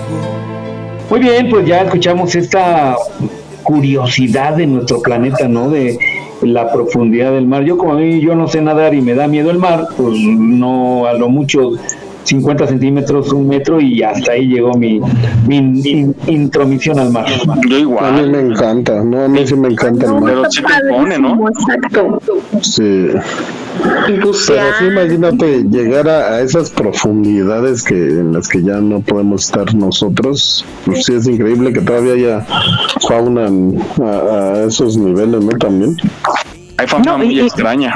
Exactamente. Imagínate que, que ahorita escuchando la cápsula, a los 6.500 metros se encuentra el Titanic.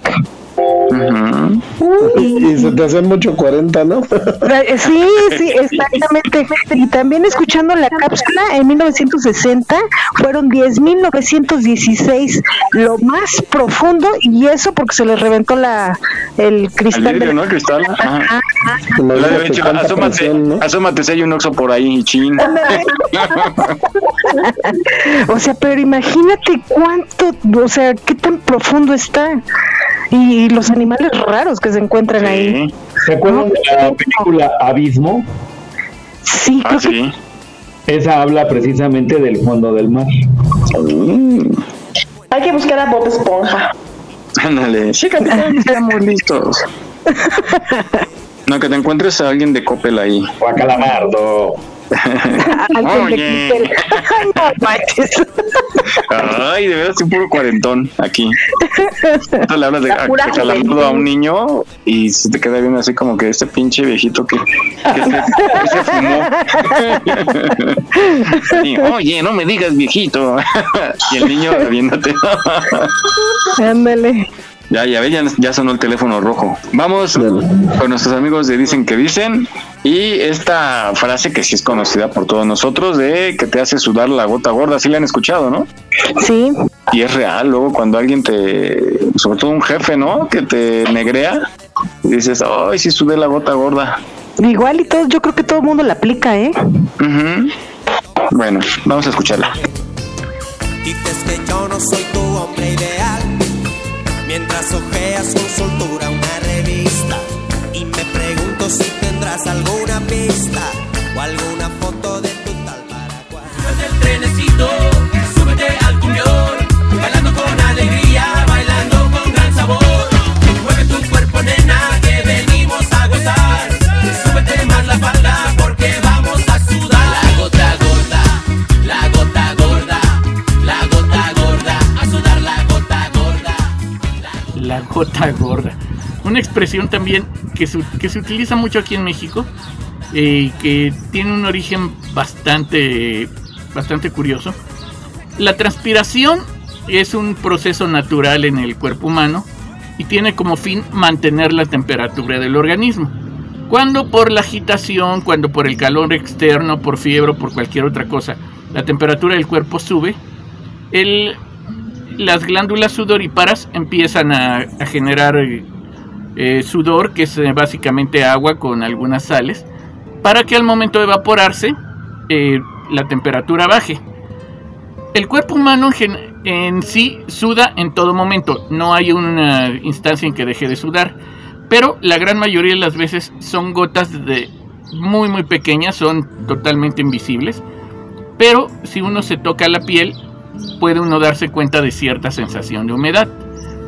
Cuando aumenta la agitación o la temperatura, algo así, las gotas empiezan a ser visibles, pero no se mueven, sino que solamente se, se ven en todo el cuerpo y suelen abrillantarlo bastante.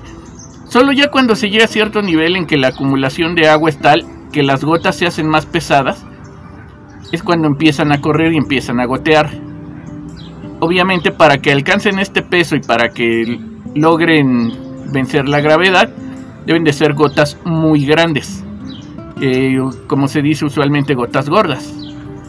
Es por eso que cuando uno está realizando un esfuerzo muy grande o cuando el calor externo está muy muy fuerte o que por cualquier motivo está uno realizando un esfuerzo muy grande, se dice que está uno sudando la gota gorda.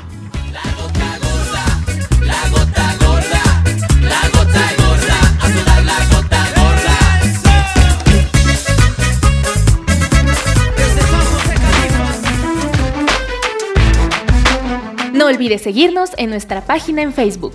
Aquí estamos, México. Cumplimos un año contigo. Trabajamos con mucho gusto para llevarte el mejor entretenimiento. Gracias por tu preferencia. Aquí estamos, México. Continuamos.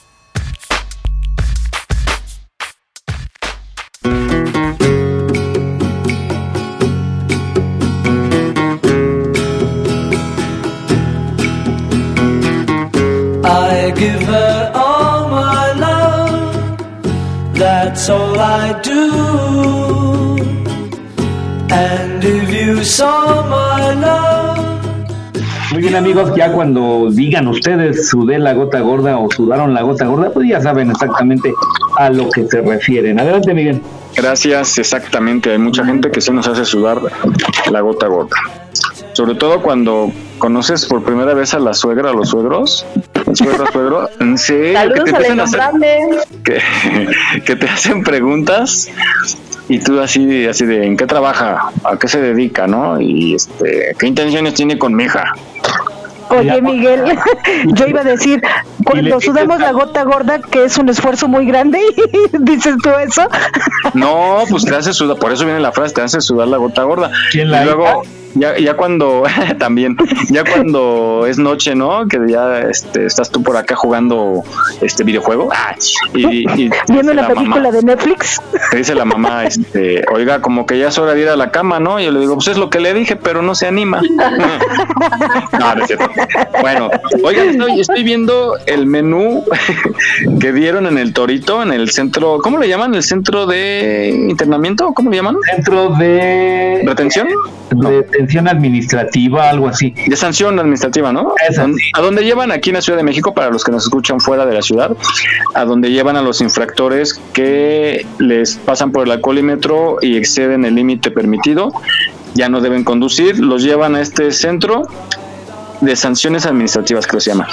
También Pero a miren- la moto les aplican esto del alcohol. Ay, de veras, nunca he visto. No. Órale. Bueno, a mí nunca me han tocado que me revisen un alcohol. Sí, no, tampoco yo he visto que, que los pasen por el al- alcoholímetro. ya no se Yo creo dan por hecho que si puedes manejar y mantener el equilibrio en la moto. Sí, ¿verdad? No, pero sí hay mucha gente que maneja en moto, este. Ebrio. ¿Tomada? Moto y borracho. Ah, moto. Bueno, ahí les va el menú que dieron el 24 y 25 de diciembre de este- del año pasado, perdón. Ensalada de Sopa de manzana. codito a la crema con piña y jamón. Pavo a la ciruela y guajillo. Ensalada de manzana con pasas y nuez y de bebida ponche. Con piquete. O sea, un, un menú fácil de... sí, no, lo- no, el piquete lo pone usted.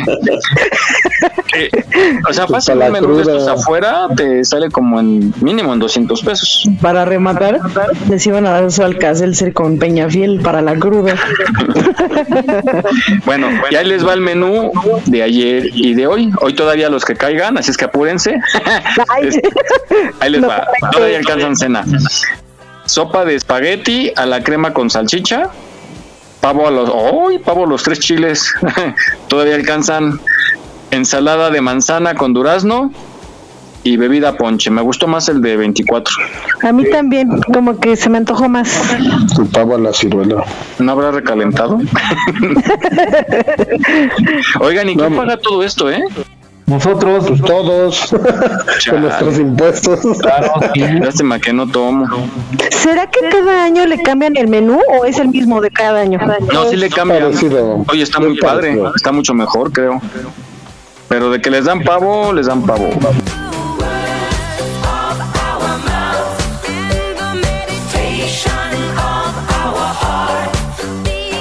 Bueno, vamos a despedirnos, Rosy. Claro que sí, mis queridos amigos radionautas, feliz año nuevo. Esperemos que este año que venga se la pasen mucho mejor, sobre todo cuídense. Ahora ya no sé, yo ya no estilizo decir feliz Navidad o feliz año nuevo, es mucha salud, porque sí está muy cañón esto. Este, pásensela bien con la familia, recalentado y pues a seguirle, echándole ganas todo este año. Muchas gracias. A ti, Rosy, nos escuchamos la próxima semana, ¿vale? Ya se durmió. Bueno, Vane Moni. ya, nos, ya nos abandonó Vane. Moni. Amigos, muchísimas gracias por estar con nosotros este primer programa del 2022. Les deseo a todos que cumplan sus metas, sueños eh, y pues todo lo que se propongan para, para este año con, con buena salud, con buenas vibras. Les mando un fuerte abrazo a todos y como siempre agrade- agradeciéndoles que pues por aquí estén con nosotros escuchándonos. Y muchísimas gracias a ustedes equipo porque pues son unas personas increíbles. Ya se le subió la sidra. Gracias a ti, Moni. Salud. Ti, Dice, Moni, dice. Moni, bla bla bla y nada de glu glu glu.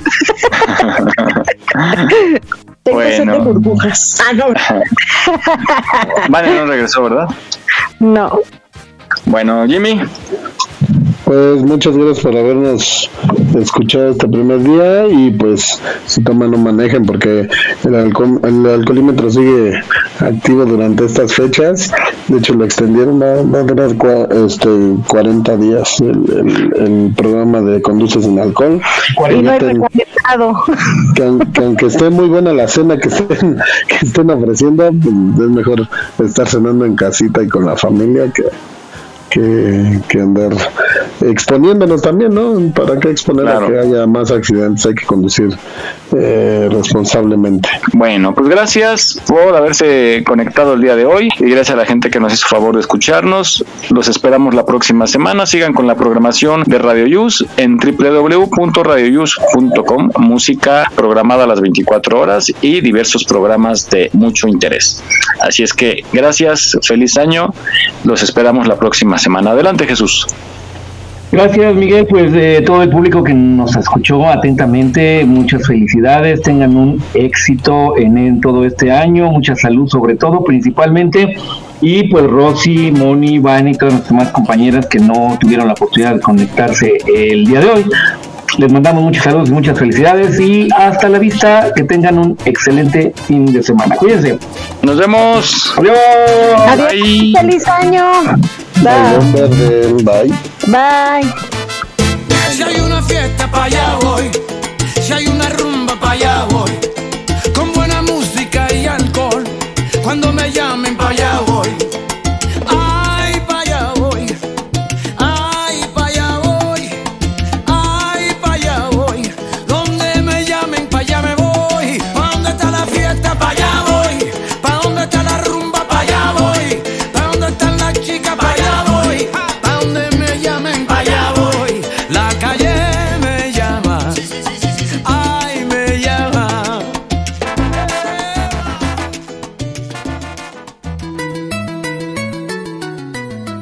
Estás escuchando Radio Yus, transmitiendo desde la Ciudad de México a través de www.radioyus.com.